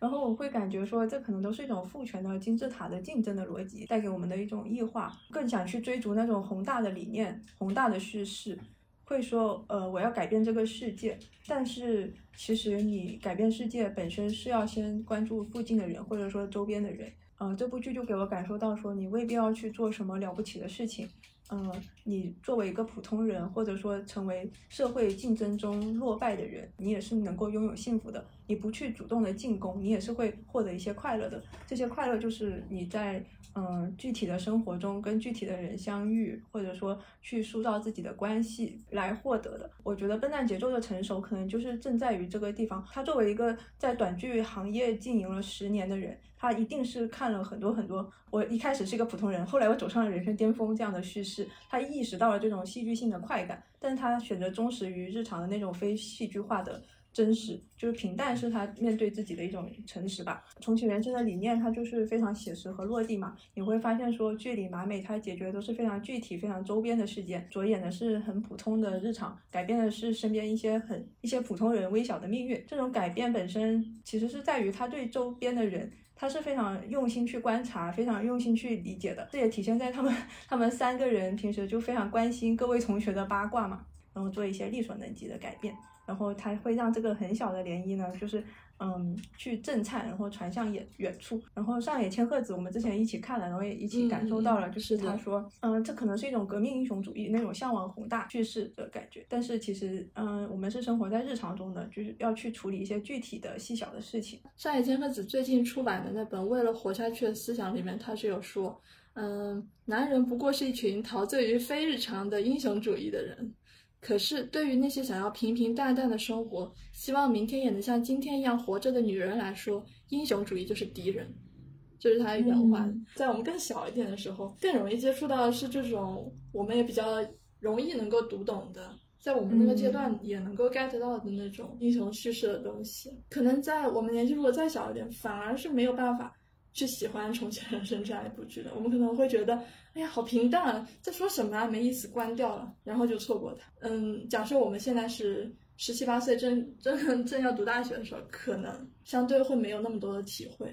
但是如果我们在社会里面滚了几年，就会觉得，哎，好像是这么一个道理啊。我们终于认清了现实与非现实之间的这种差距，认清了我们现在所在的这样一个世界，它其实并不是像。想象中的，像那些故事里的那种非日常的世界，有些台词永远不会在生活当中被说到。就像那个呃笨蛋节奏的戏剧性短剧，那那部短剧叫《戏剧性》，大家也可以去 B 站看一下，非常有意思。就像那部短剧一样，我们也许说没有办法在那些生活的场景中说出那些非常羞耻的中二的那些只有英雄才能说出来的话，但以我们也可以给我们的日常去赋予这种。有趣的表达，这些台词可以在你每天早上起不来的时候说，我要打倒你睡魔。比如说你马上要要上台时候那种紧张，你要和那种这种情绪做斗争的时候，你可以把它变得有趣一点。就是人生它也许不是像像剧里面那种真的有波澜壮阔的情节，但是你可以赋予它意义，你可以用一些非日常的话语去装点它，让它变得有趣。但这一切在你的把握之中，这是因你而变得有趣的，而不是它本身为你这样子铺就的这样一段戏剧。我先讲讲我我对这个事的看法，因为我之前看戴锦华和上野那次对谈，我完全就是我非常能理解戴锦华，因为我觉得可能从小到大我摄入了很多，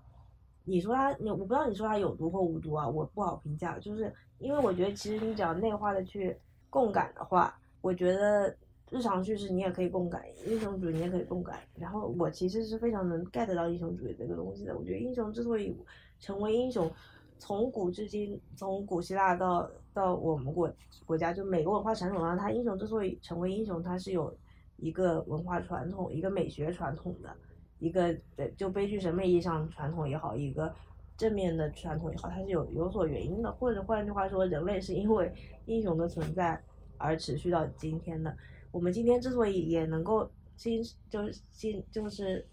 平等去看待弱者，包括像上野所祈祷那样一个弱者也能生存的社会，是因为之前的社会是强者才能生存的社会。我们现在所 survive 至今，人类生存至今，是强强者一代代强者累积到的今天吧？我会我会这么认为。嗯，还有我会觉得，其实上京和返家是日本叙事当中的一个非常常见的，就是常见的一个课题吧。包括其实有一段时间。就感觉看晨间剧都会分为呃家乡篇、东京篇，然后最后主角可能要归家。然后我前两天，对前两天去看一本小说，呃，这就讲也不是讲就讲小金的一本东西。然后它里面甚至讲到，可能小金他最开始做电影一九三几年的时候，他就已经有好多这种课题，就是主主角上京。就是他讲的有部电影叫《独生子》，就是一个孩子好不容易在呃老家父母的供养母老老老家一个独生母亲的供养下念了大学，在东京。然后其实但是母亲去探望他的时候，发现他在东京过得并不怎么样，就类似于这这样的一个课题。就觉得这个题它它非常的经典，但是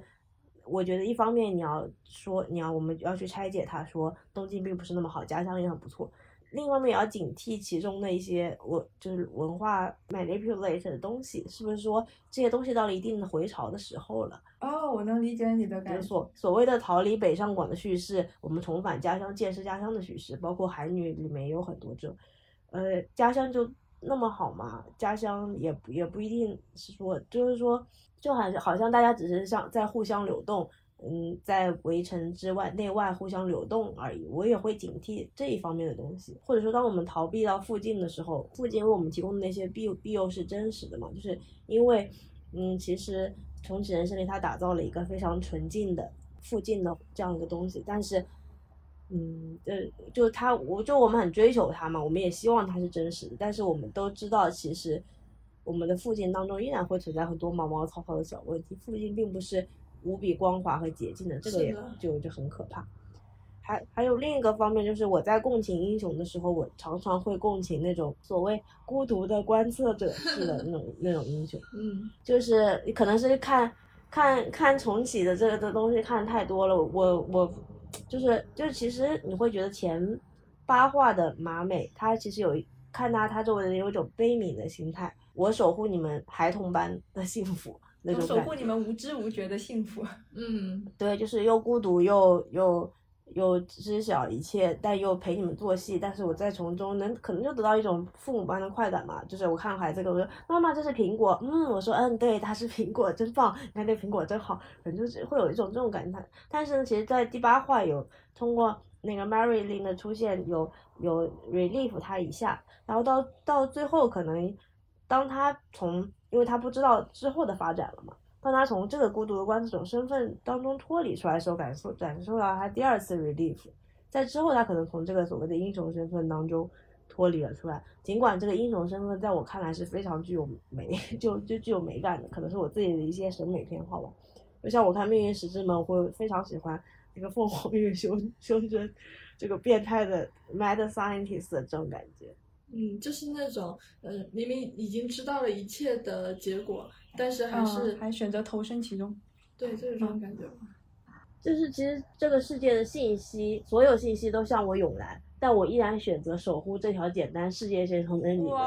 简单的幸福 这种感觉。那你们会怎么看待这里面的友情，或者说这里面的人物关系呢？圣诞节奏它。对于人和人之间，或者说对于剧中的人物的关系，他一直都是挺擅长的吧。他每一部剧其实都有在描述说我的我和我的好朋友们的 日常生活这样的一个情景。可能关系是构成麻美存在于每个周末里面的一个意义和他和他人的羁绊是你在这个世界上的存档的这种感觉，会体现出一种人生的记忆。可能不是说有你呃做了什么事情，或者说你在这个职职场中走到多高的位置，发明了什么医学成果，呃做了什么电视。剧来决定的，可能更能说明这个人的是他拥有的关系吧。我的我的感觉就是，可能马美在这个当中的投入感，跟他后面跟他几周目也有关系。他的投入感形成了一种微妙的界限，就是又投入又不投入的那种感觉，是让大家产生这些思考的那些原因。所以也是你可能会把美宝。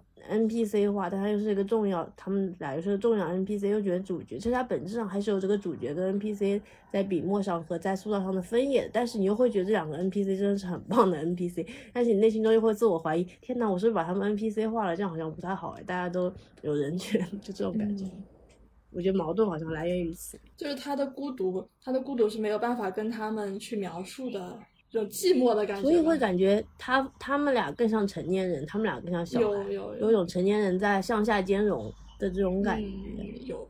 因为这个剧很触动我的一点是，它其实是有展现说你和朋友的那种共同回忆。其实是相当于是你人生的一部分档案嘛。如果你失去了这个共同回忆，你就相当于失去了你存档的一一份过去。呃，马美她在后面两个周末里面不是在疯狂学习，想要通过走上人生巅峰来积德嘛？在后面周末里面，她没有没有去开启和呃美宝和小夏那个交换贴纸的一个活动。实际上，他以前周末的那个自己有一点死掉了，因为没有人会记得说他曾经是那个一起交换贴纸、一起聊电视剧的人。就感觉很悲伤，包括说《真理里》第八集和马美对暗号的方式，其实是一起讲他们曾经做过的事情，一起相处的细节，就马上就能证明自己真的曾经是他们的好朋友。还有就是朋友之间的那种称呼和绰号。我会感觉说，每个人在每每个交际圈里面，好像大家叫自己的方式都是不一样的。比如说，我在你们两个面前，你们是叫我吼吼嘛，然后我在其他朋友面前，他们会用别的方式来称呼我。可能这个会代表说我在不同圈子里面呈现出来的人格。感觉其实《笨蛋节奏》，呃，我看了他那个纪录片嘛，他本身非常注重就是。真正在一起相处，就在一个现实空间里面待在一起的这种友情关系。他在呃大学刚毕业，是刚毕业吗？我不确定了。就是快三十岁的时候，他有跟他的前辈一起合租，然后会他们两个会一起看那个 呃已经上了电视去表演节目的同期，然后一起去吐槽这些同期，安慰当时正在低谷的自己。就会感觉他特别注重这种通过这个方式来积累友情，包括在住租里面，其实他们也是每天都是凑在一个房间里面一起去玩耍或者怎么样。我感觉日本的很多很厉害的人，就真的会有这种嗯又厉害又接地气的感觉。就我会觉得，其实可能中国当代年轻人，特别是我 我自己，就花了太多时间在抽象思考上了，抽象思只只去感受抽象思考的魅力，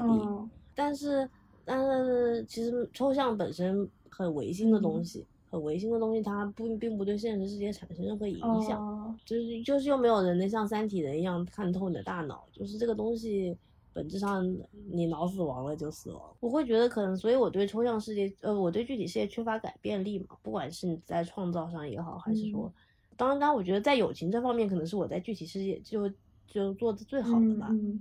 就是因为我一直都觉得你要，我一直都觉得你要跟周围的人多保持联系，因为很多时候其实我会是主动去组局啊，或者是传多大家互相说话呀，去建群，哪怕最后可能自己在里面相对要先演回独角戏或怎么样，因为我是很热衷于这些东西的人。这这这，我觉得在这方面比较厉害嘛，但在其他方面肯定还有很多要，就是我觉得可能不就不切实际的。好，那我们赶赶紧进入那个游戏叙事那一块吧。呃，我们之前在平时微信聊天里面有讨论到《重启人生》这个剧的一些在叙事上面的一些特色，我们会觉得说它。嗯，很突出的一点是游戏元素，或者说通过游戏叙事来完成一个情节也好，人物设定也好，这个特点，现在可以大家自由的讨论一下啊。比如说剧中会出现很多游戏元素嘛，马美她在小学的时候会玩那个拓哥麻子，我小学的时候其实也跟我的同学一起玩过这个。我我小时候有这种电子宠物，对，就是电子宠物，我没有怎么投入。我小时候就是 QQ 宠物了，或者或者各对各种类型的变体吧，就 QQ 宠物到后来种菜。就是也是看东到，就是有 有一种变体，但是我没有很嗯，然后还有嗯，就是马美她在高中还是初中，我忘记了，就就会有一个 Game Boy，然后会有那个逆转裁判，逆转裁判在日本应该是非常非常非常经典的一个剧了，啊，一个游戏了。那个杰尼斯 West 有唱过他们那首歌，哎，那首歌我好喜欢。马美她在高中或者说大学，嗯，毕业以后，其实都有在玩一些游戏，包括她飞行员周末的那个 模拟飞行游戏。呃，游戏这个东西在剧里面其实是贯穿始终的嘛。包括其实重启人生里面，我会觉得说他一些 BGM 其实是跟角色扮演游戏、人物走在野外的声音也好，其他的出场声音也好，是有一点像的。嗯，我之前有看《笨蛋节奏》，他在二零一五年的一份简历嘛，其实他在趣味的那一栏里面他是填了游戏的，在住住这个剧里面。嗯，深野英之扮演的深野英之本人，他的房间里面充满了一些游戏元素，大家会在他的房间里面一起打电动啊。然后他的零食零食机是一个就是需要去扭蛋的一个一个叫什么小机器。嗯，然后他的书架。哦，对，然后它的书架其实是摆满了成套的那种漫画，整个房间的色调是那种饱和度非常高的那种鲜红色，然后橙色就很像马马里奥兄弟的那个配色。天选 Taxi 里面它的那个剧情的过渡，模拟那个马里奥兄弟把那个出租车打在那个屏幕上面，直接把那个 Game Over，然后什么 Continue 这种呃动作冒险游戏的那种 UI。直接放打在公屏上，你就会有一种在看游戏录屏的感觉。嗯，我大概是就表层的这些游戏元素，大概就是这样。其实《重启人生》它这部剧有点让我想起以前玩的有一个游戏公司叫开罗游戏，他们出的一系列游戏，对吧？啊，对对对，特别好玩，特别好，那个超好玩。它很神奇一点就是它的整个框架结构是所有游戏都是非常接近的，它就是题材不一样。比如说，今天你是一个拉面店的店长，明天你可能是一艘游轮的船长，再后来你可能是要开发一个开发一个外星基地啊，或者你要建立一个村子啊，这种感觉。它题材虽然不一样，但它其实它的整个呃游戏的这个框架是比较接近的嘛。呃，就是上手起来非常容易，但是呢又能感受不同题材的这种差异当中的趣味，就其实跟感觉跟重启人生这个框架也很像哎。对，我也觉得特别像。对，每次你是转职成了不同的职业，然后呢，你还能够继承你上一周末的这些属性，这说法就感觉特别像那个游戏里面，你你辛辛苦苦打完一个周末之后，你继承下来的，像比如说什么点数啊什么的，都是可以接着往下用的。然后用到下一个周末，你就转职成另外一个角色，甚至说有些属性，嗯，有些角色它需要的属性点就是需要你多个周末才能够累积出来的。对对对，就就有这种很好玩的感觉。还有一个点就是它这个所谓的，嗯，在在这这么多周末当重启当中必须要做的这些任务，它其实也完出花来是吧？对对对对，它是它必做支线任务，它它每次它都会尝试说用不同的解法去解同一道题。嗯。哎，也就是那个跟跟山田大金刚对线的时候，跟他的初中还是高中老师山田大金刚对线，然后他会选择不同的回答选项，然后来去看后续的剧情如何发展。是的，是的。哎，其实这个跟那个天选 e s 又很像，天选 e s 里面其实它的主要的剧情就是它是单元剧的模式嘛，就是每一每一每一集的故事是不一样的，然后它的它的重启就有点像微型重启。就是这辆出租车可以把你带回到做选择之前的那个时刻，然后你可以重新再选一遍你的选项，就是比如说女友在问你这个问题的时候，你是选择 A A 的回答，还是 B 的回答，还是 C 的回答，它都会有不同的剧情走向。然后你可以不停的用这种存档读档的 大法，然后来去呃改变自己后面的剧呃后面的人生。然后其实重启它也是有一点，它重启的次数是跟你之前积累的积累的功德是有关系的，那也就是很像游戏里面那个生命次数上限。然后，而且它解锁技能也好，复用经验也好，其实都跟我们平时玩游戏挺像。是然后啊，还有过剧情，嗯，过剧情就是重复的剧情出现的时候，你就很希望，很希望那个电视剧 跳过那里可以，啊，可以有没有一个跳过。赶紧跳过吧。我觉得它一方面重启人它没有存档，但是达到了一种存档的效果的原因是，其实就比方说他有讲他小时候说，哎呀这段时间不能说话好烦呐，这样赶快过去，但是我还是像之前那样完成了。就是我觉得这个其实他通过这样一种没有办法存档，必须得重新再来一遍。这种感觉培养了你的耐性，嗯以及加深了他的那种日常加深那个体验，就是你在这个世界的体验。是的，就这个世界变得更加日常了，就加深你对这个世界日常的体验。嗯因为如果是一个离谱人，他一定一上来我就成为一个天才，他不会，他有他有这种耐性，嗯因为他对这个世世界的预期只是只是日常的预期。它不像我们以前看那些平行世界，像《天才基本法》，它就是在一些关键时间点上跳跃，所以避开了很多哦不必要的，或者说对剧情来说没有那么大意义的空档。嗯然后它也还有那种日常的展现。嗯，对，它就是一种漫长的苦修吧。刚刚说到，就是说婴儿时期就必须要去过那些自己其实已经过了很多遍的剧情，就有有想到我之前玩那个《艾尔登法环》嘛，也是一个类似于角色扮演，然后在一个比较开放的世界里面，然后你会发现说，呃，你第一周目玩的时候，你错过了一些重要的剧情节点，然后你必须要重新再开一次，再开一次就必须要去经历你之前还是菜鸡的那个 那个过程，就会其实还是蛮痛苦，但是也同时会加深你对这个游戏的体验。嗯，就是觉得加深体验这点，他其实也讲到那些东西，嗯，可能你再过两三次，你你正常的反应应该是觉得好无聊，也经历过，但事实上。我们观众也是跟着马美一起重新再看了五次，妈妈伸手跟他说：“哎呀，站起来了，真厉害！”你每一次看到的时候，你依然内心中会有一种感动。我觉得他其实也在告诉你，真正宝贵的那些东西，你跟周围人间最宝贵的那些 moment，其实是你无限次周目，你依然会觉得很感动包括他妹妹就是小瑶结婚婚礼的那个段落，其实他之前是有看过，但是又再看一遍，他还是会说嗯很感动。对，就是这些 moment 值得一遍遍的 real play 去珍视。那这样不是很幸福吗？就是有些有些情境，既然你哪怕你没有重生功能，你也会在脑内一步步播一遍遍播放，那真实能够再经历一次的时候，一定也是绝美的。你可能会觉得五次还嫌不够呢，多来几次，再来一遍。因为因为爸爸妈妈在那个时候的笑容真的是非常的美，对吧？对了，他就这个剧里面的这种人生体验，它是这种比较线性的，它是那种流程图的那种感觉，而不是说你真的可以在不同的时刻中跳跃。不可能说选其中一个一个节点来独当。对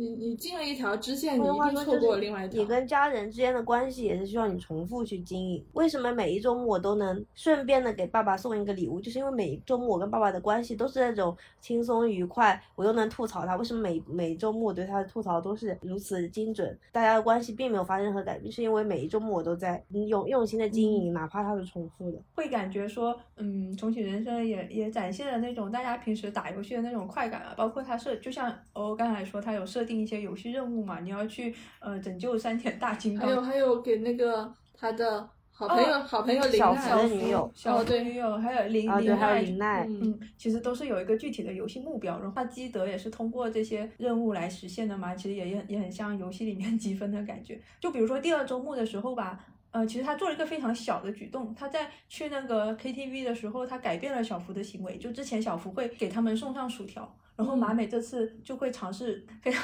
明显的去提示小福说啊，我们已经吃过饭了，我们已经吃过饭了。他送来就不是薯条，送来的是饮料，就是马美想要的饮料。他当时就高兴的原地起飞，就是我感觉这个就是那种游游戏的快感，就是你身为原因，然后你发现自己的行为可以对周围产生一种影响，发现自己能够施展能力去影响别人，它让你感受到一种自由，你可以去。呃，发挥自己的能力，发挥自己的能动性去改变他人，或者说影响世界，哪怕只是一点点，这种感觉也也很像游戏的感觉。确实哦，它是这部剧里面马美的角色可能就是这种俯瞰的这种感觉，他就像一个游戏玩家嘛。嗯，你只要去打开这张地图，你去想象一下，只要去了 KTV，你一定可以见到小福。在他小的时候，只要去了那个夕阳下的长凳，一定可以看到。他的好朋友正在交换贴纸，就他们，他对这个世界的他的熟悉程度已经去超过了存在在这个游这个这个世界里的任何一个人，已经很明确在某个哪一个时间点，在哪一个地方，他可以见证哪一个事情的发生。就是这种你对 NPC 的行动的这种了如指掌，他一方面又会让你觉得可能有点寂寞，就是嗯，世人皆醉我独醒。但一方面呢，你又可以说，呃，通过你对他们的了解，去去为这些 NPC 真的做点事情，让他们过得更加幸福。嗯，啊，你刚才讲到这个，就是说，知道自己走到后山的那个平台上面会碰到美宝和小夏正在交换贴纸嘛，就感觉特别，就我看这个剧就特别能够想起我之前玩《星露谷物语》的那种 那种感觉。我在《星露谷物语》呃跟大家说一句。我在《星露谷物语》是一个嗯玩了三百五十多个小时的一个玩家，可能已经超过我使用健身环的时间。我是一个特别喜欢玩《牧场物语》《星露谷物语》这类就是开放式的乡村模拟经营游戏的资深种田人士是吧？啊，种田人士。嗯，你刚才说他会有一些固定的 NPC 有固定的，呃，他会在固定的时间走到某个固定的地点，就特别像《星露谷物语》，就是你你知道小镇上的 NPC。会在周二的九点钟会在商店里面碰到他，就是你闭着眼睛，你玩手以后会知道你在哪里会碰到谁。比如说我十一点钟到后山去，我会碰到一个正在捡垃圾的那个流浪汉。然后包括《星露谷物语》，它其实本身也是一种互动，然后去触发剧情的嘛。就是你必须要在某个特定的时间到达某个特定的场景，然后和特定的人物对话，你才能触发那个呃你想要的那个剧情支线。所以就是有时候你会为了去去去获得这个剧情，你会在特意在早上九点钟就在进入那个剧情发生的场景之前，在某个地方来回的走，来回的晃荡，去消耗掉那个时间，然后在正正正正好九点半的时候去进入那个湖边，然后就可以去触发剧情，就有点像马美，他其实在后面的周末里面会在那个车站外面去等那个山田大金刚的感觉，嗯。然后其实它这一点就是互动触发的剧情这一点跟那种互动话剧也蛮像的。如果你不跟随人物或者不去跟这个人物对话，你是没有办法去解锁新的剧情。嗯，感觉这个难度真的不亚于说你为了复仇去铺垫很多、做很多权谋上面的一些小动作。这难度难度系数也是非常高的耶。嗯，每一次你要精准的，你就你要去为了你的 NPC 们要去做很多。嗯，就哪怕你当时不在这个场景里，你要飞快的赶回来，为了他这这幕剧情能够顺利的演出。嗯，还有一点感觉就是，呃，如果你不去积累跟 NPC 的好感度，你就会失去一些剧情，失去解锁剧情的机会。NPC 的好感度和你。跟他对话的一些选项是会决定你后期呃经历的剧情的走向的。比如说马美她的不同的选择就会导致说幼儿园老师会不会跟出轨男在一起，然后山田大金刚会不会被当成咸猪手抓走啦，然后林奈会不会被宫港骗？天选 t a s i 里面其实也是嘛，它无数的分支点是导导向不同的结局，然后你回到分支的开端重新做选择。其实他们有一些隐藏剧情或者信息也是通过你你跟他的好感度去。去解锁的，比如说马美一开始是从小瑶那里获得了很多推剧情的关键信息或者道具，比如说小瑶开车送他上班的时候，就会顺便跟他说，呃呃，电话亭这里，这里有个电话亭，然后爸爸的私房钱是藏在那个鞋子里面嘛，就是后面你会发现马美有用到这些隐藏剧情。也特别像我平时玩游戏的那种感觉，就是你会获得一些信息，然后你去决定你怎么后面怎么去解锁别的东西。包括马美她呃获得了山田大金刚的好感度，然后才会知道一些一些虽然并不重要，但是也很有趣的隐藏剧情。就是山田大金刚他有一个小孩要诞生了，山田大金刚会把他的游戏机还给他，就他终于获得了他被没收的那个 Game Boy，虽然已经被通关了。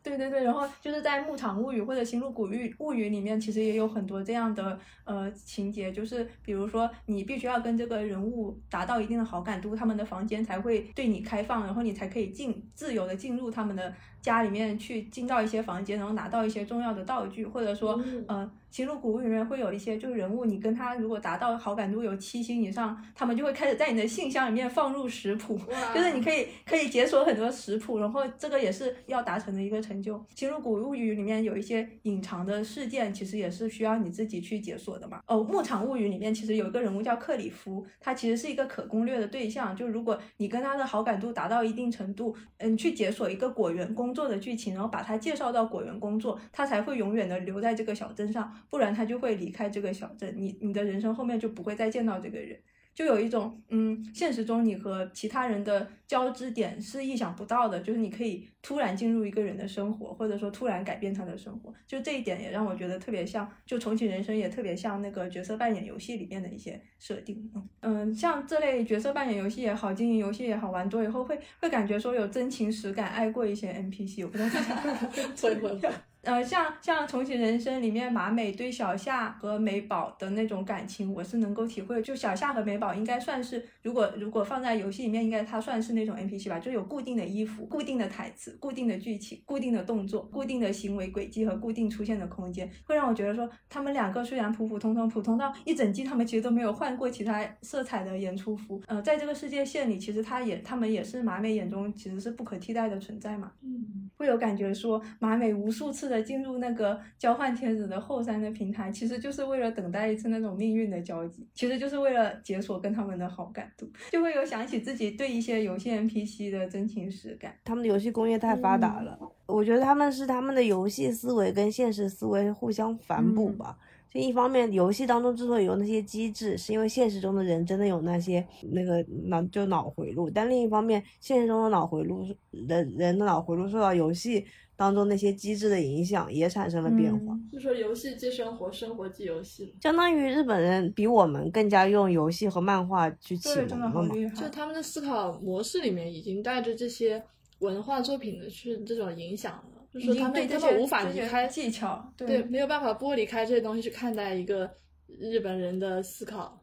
嗯，他经常会有那种打破第四堵墙的那种写法，就人让他的那些角色直接面对那个镜头来说话，就有一种伪纪录片的感觉嘛。比如说黑暗黑暗中的十个女人也好，然后。天选 Tessie 也好，猪猪也好，他们都是会直接对着镜头去跟观众解释剧情，或者直接跟他们对话，说你们觉得这个剧情好玩吗？你们觉得怎么样？然后，然后就也也很有那种游戏互动叙事的感觉，就是你作为观众，搞剧场的人挺容易哦，是是是，因为他他那个互动是实时的。是是。我们这期还有一个点嘛，就是关于搞笑艺人还有喜剧人的这些手手法这些，我们猫猫是曾经在相关的领域。相关领域这个可以说吗？可以说吗？我们如果可以说的话，我们我们就说一下；如果不可以说，我们就不说。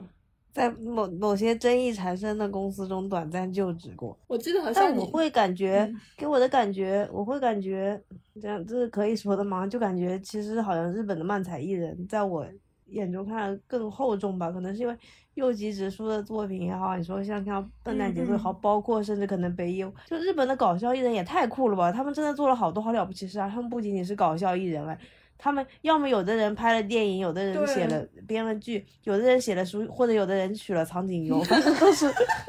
很了不起。就就感觉可能对他们来说，搞笑艺人只是一份职业，就是他们只是他们发展示才华的一个窗口。但是你不能仅仅就搞笑艺人去去定性他。就是说，他相当于他是个艺术家吧，搞笑只不过是他的工作中的其中一部分。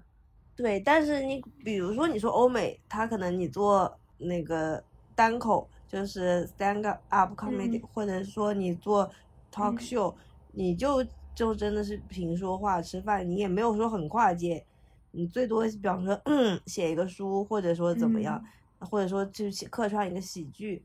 但是感觉好像没有他们这么这么多层 面吧。但我觉得另一方面可能也是说明他们在电视的角色定位当中的角色定位比较固化，就他们的电视的。嗯，制作的这个传统比较深厚。你可能，你假设你是个美女帅哥，你可能通过偶像或爱就 idol 或者是演艺演技出道。如果你长得没有那么好看，你又觉得自己空有一身才华，你又想在在电视上展示自己，可能你只能去做搞笑艺人了。我也不知道，但但就感觉其实在国内目前有的，我实际那么有点接触也好，没有点接触也好的，能做到他们这种程度不多吧。包括你说像蛋总啊，这是可以说的吗？我觉得在文学创作上，我还是蛮喜欢。就我感觉他的虚构能力和非虚构能力都是极强的。嗯，其他的我真的没有看到说有谁说他真的打破了这种各种领域之间的界限，肆意的表达自己的才华，好像真的是没有看到。上综艺嘛？感觉他他涉及的领域还真的是挺多的。嗯，日本的这些搞笑艺人，他们在输出之前其实是有很长久的输入的过程，但是呃，这是可以说的吗？但是国内的一些会让我觉得他们是非常临时性的，就是我今天要写这个主题的段子，我就去找一些相关的素材，我在网上看一下有没有什么呃相关的微博热搜也好，呃别人的吐槽也好，就拿来用一下。就是可能国内，如果你你读书读多了，你不会趋向于搞笑，你会反而趋向于严肃，然后严肃跟搞笑之间是有弊在的。是。是然后我的感觉是，可能周围喜剧领域看到的人，他们的摄嗯入会相对就其实会比较狭窄。我觉得，因为他们可能有很多创作上的忧虑，或者是有很多时间被占用，或者说他们本身就有一些自我要进行消遣的方式，这些东西都会占据他们大量的时间。嗯，所以他们做的耐心的摄入其实比较少的，他们整体的节奏是比较快的。你一个东西，如果你想让他们注意到并输入的话，你直观的把这个里面的人直接设为喜剧人，被他看到的可能性会更大一点。就他们，就像你说，他们接受信息的方式可能比较直观。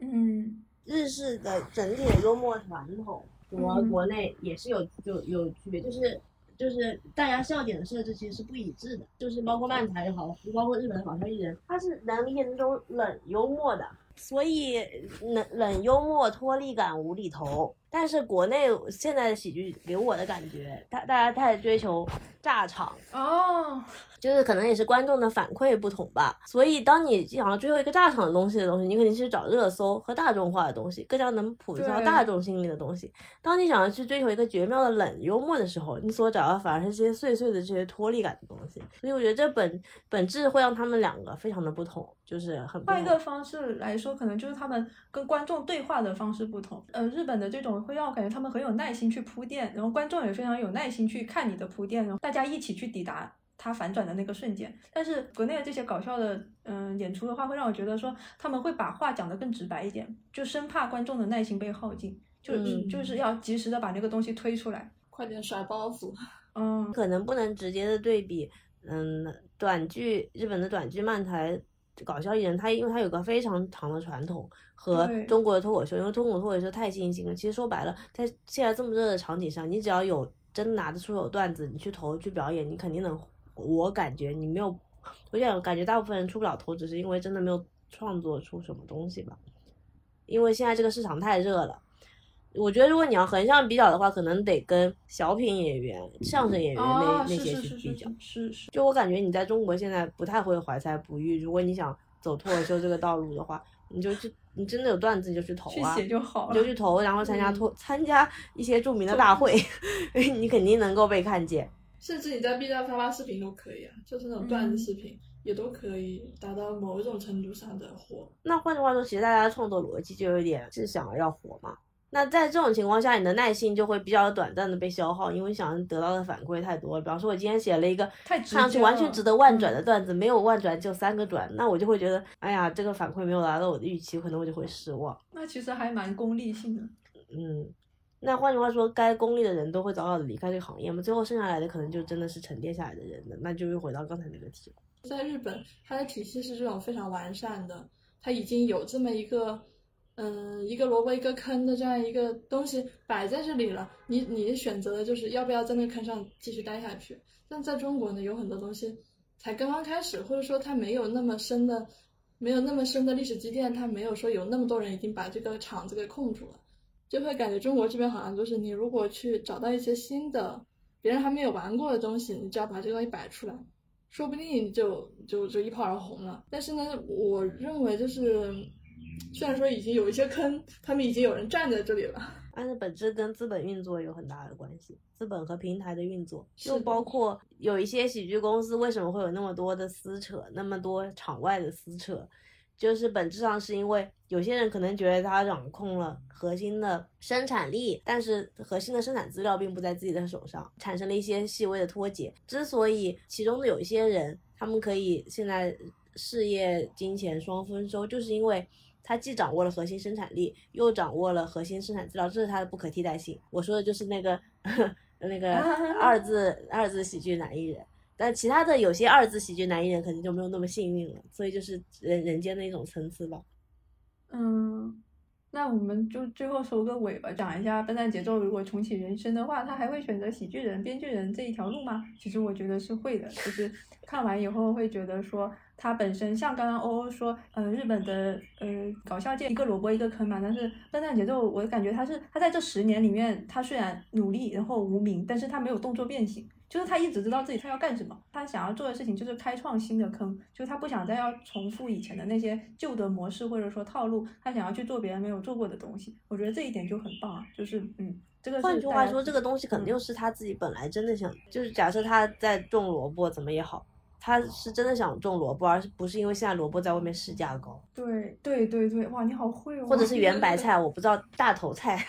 I don't know。在他的采访里面，就他一直在重复说，呃，很穷也没关系啊，反正我就是要做一些自己觉得有趣的事情。包括说后面，嗯，三十岁的时候，他的搭档选择就是 回到平常的生活，去好老老实实上班，组合就这样解散了，他就变成单飞的状态了嘛。他就会说，嗯，那从现在开始我就要。我就一定要做出一点东西来，我就是要去参加一个比赛，就是去参加 R 一大赛，就是我参加了，我就一定要进决赛，否则就别人就会觉得说我在组合里面是很有趣的，但是我一个人就不行了，所以他就有这种破釜沉舟的勇气，所以他单飞三个月就马上就进了这个 R 一大赛的决赛嘛。还有这样说来，我觉得日本很好的点点就是它有很多为创作者为创作者提供的这个比赛平台，但是国内你怎么说呢？就是首先。嗯，我觉得比赛首先比赛本身就是一种展现。对，还有很多 文学大赛，它是基于你这个作品必须以及出版。拜托，我都能够出版作品了，我还要参加你个大赛干什么呢？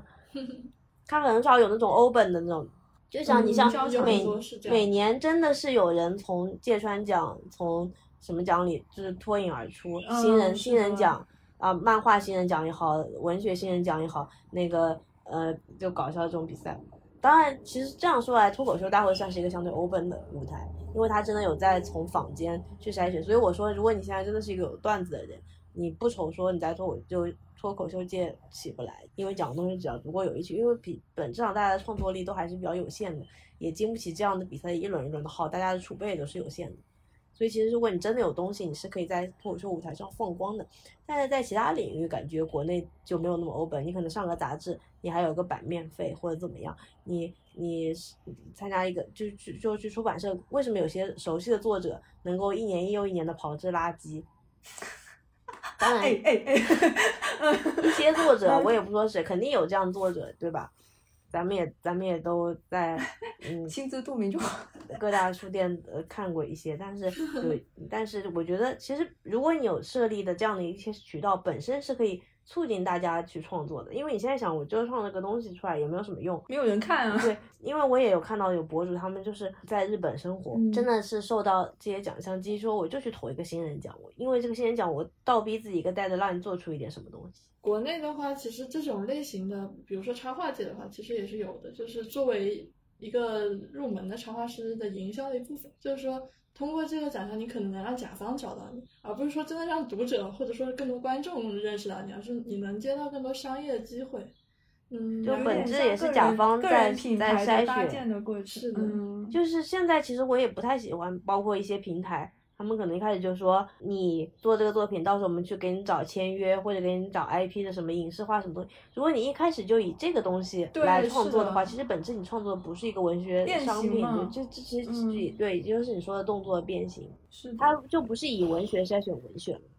其实中国现代第一批用就创作了一套中国自己的语言在说话的人，应该就是萌芽在出来的那帮人。但是萌芽的问题可能就是他的 taste 太单一了。所以最后中国变得，目前只有最老的那一批，这可能茅盾文学奖的人在说话，其他人感觉都都不会说话了。那我们就收尾好了。就像大家刚才讲说，马美他在他的好几周目里面都是以一个俯瞰的身份去看他身边的人和事。我觉得笨蛋节奏也是，他是以一个非常清醒的呃俯视的视角去看自己的职业路径，他是非常有规划的。所以我觉得他哪怕再重重来一遍，他也可以做得很好。好嘞，好棒！谢谢大家安利我这部剧啦。因为如果不是大家安利，可能我也不会，也不会说这么快的把它看，或者可能就像很多一样，就躺在那播放列表里并没有看。那我觉得在这个春天能够看到《重启人生》这样一部日剧，对我来说是带来了很多幸福感，带来了我们几个好朋友大家一起讨论的这样一个时光。我觉得也是这个剧剧里剧外的这样一种互文关系吧。我的感觉是会让我变得松弛一点吧，就是因为我本来是，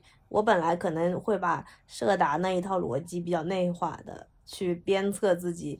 嗯，也也也有的时候无法，可能可就是我内心中一直都不，就是我可能跟你们 有些心态会不太一样，就是其实我内化了很多粗暴的逻辑，但是但是就包括可能你在看电视的时候都要 take notes 这种这种变态行径，对我会觉得这部可以让我比较松弛的去欣赏很多东西，去欣赏很多我平常只看到的东西的反面，特别感谢这种这样这样的经历。能够松弛的观看一部电视，聚焦其中真善美的部分。像这么多年看日剧下来，感觉好像没有哪部日剧说能把“圆满”两个字表现的如此淋漓尽致吧。就是我们以前看短剧啊，看《追击战人》，就不管怎么样，总有一些奇奇怪怪的遗憾存在在我们心里。换句话说，你用 happy ending 而不是 bad ending 收尾，而且收的又很好，证明你的功力更加强大。对我感觉笨蛋节奏在这部里他就没有触及很大的题的原因，就是因为我有多大能力，我就守多大的地，所以到最后一切都在他的掌控范围之内，非常好。对，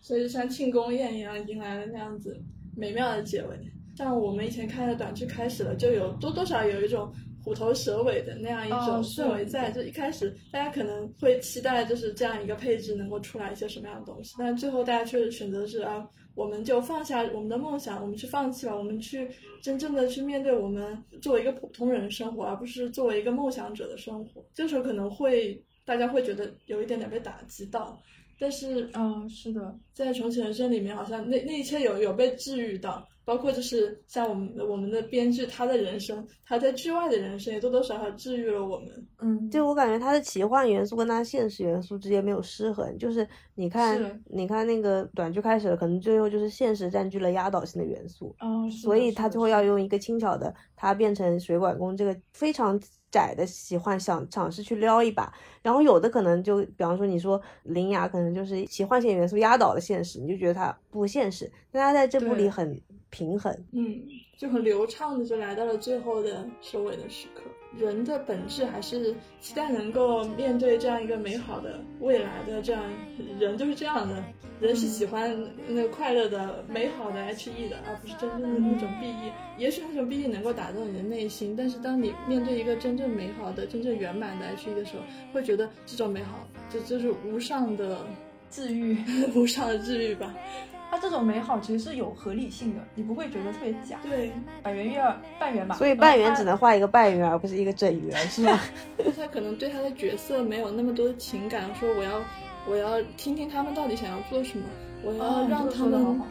嗯，我要为了他们的幸福而写，或者说我要让他们去为了他们自己的人生去挣扎而写。在比较有大人物的感情感觉没有他那么深。是的，嗯嗯，半圆是借着人物来讲自己，就是摆可能对自己摆放的位置吧。他在随着他的权威的增长增长，他把自己的位置越摆越高，把创作者的位置越摆越高。回到之前也有提到说，呃，其实笨蛋节奏本人就是给人一种他的自我意识其实是挺小的，他他是用一种观察者的视角去看身边的一些素材，然后他在自己的剧里面其实是扮演的一个呃工具人的角色，比如说他在天选里面是一个咖啡店店员嘛，也没有什么功能性角色。呃，创作者的这种心态或者意识是可以体现在他对人物的态度也好，剧情的设定也好里面。而且他这个柜员，如果在韩剧里，他就是一个 powerful 的那种孔柳那种角色，孔柳那个李东旭。他在这里面会发现，他把这个柜员仅仅是作为一个打工人。我我跟你说什么，不是由我的意志决定，而是由于我参看了这个表以后，我给你的一个反馈。就他也就是一个政府那个机关工作人员那种柜台人员的表现。还有就是说结尾这个事，我觉得这是一个好的喜剧演员必必备素养吧。就是一个喜剧演员不可能在说自己开头的时候没有想到结尾，甚至他可能是从结尾反推我往上翻的。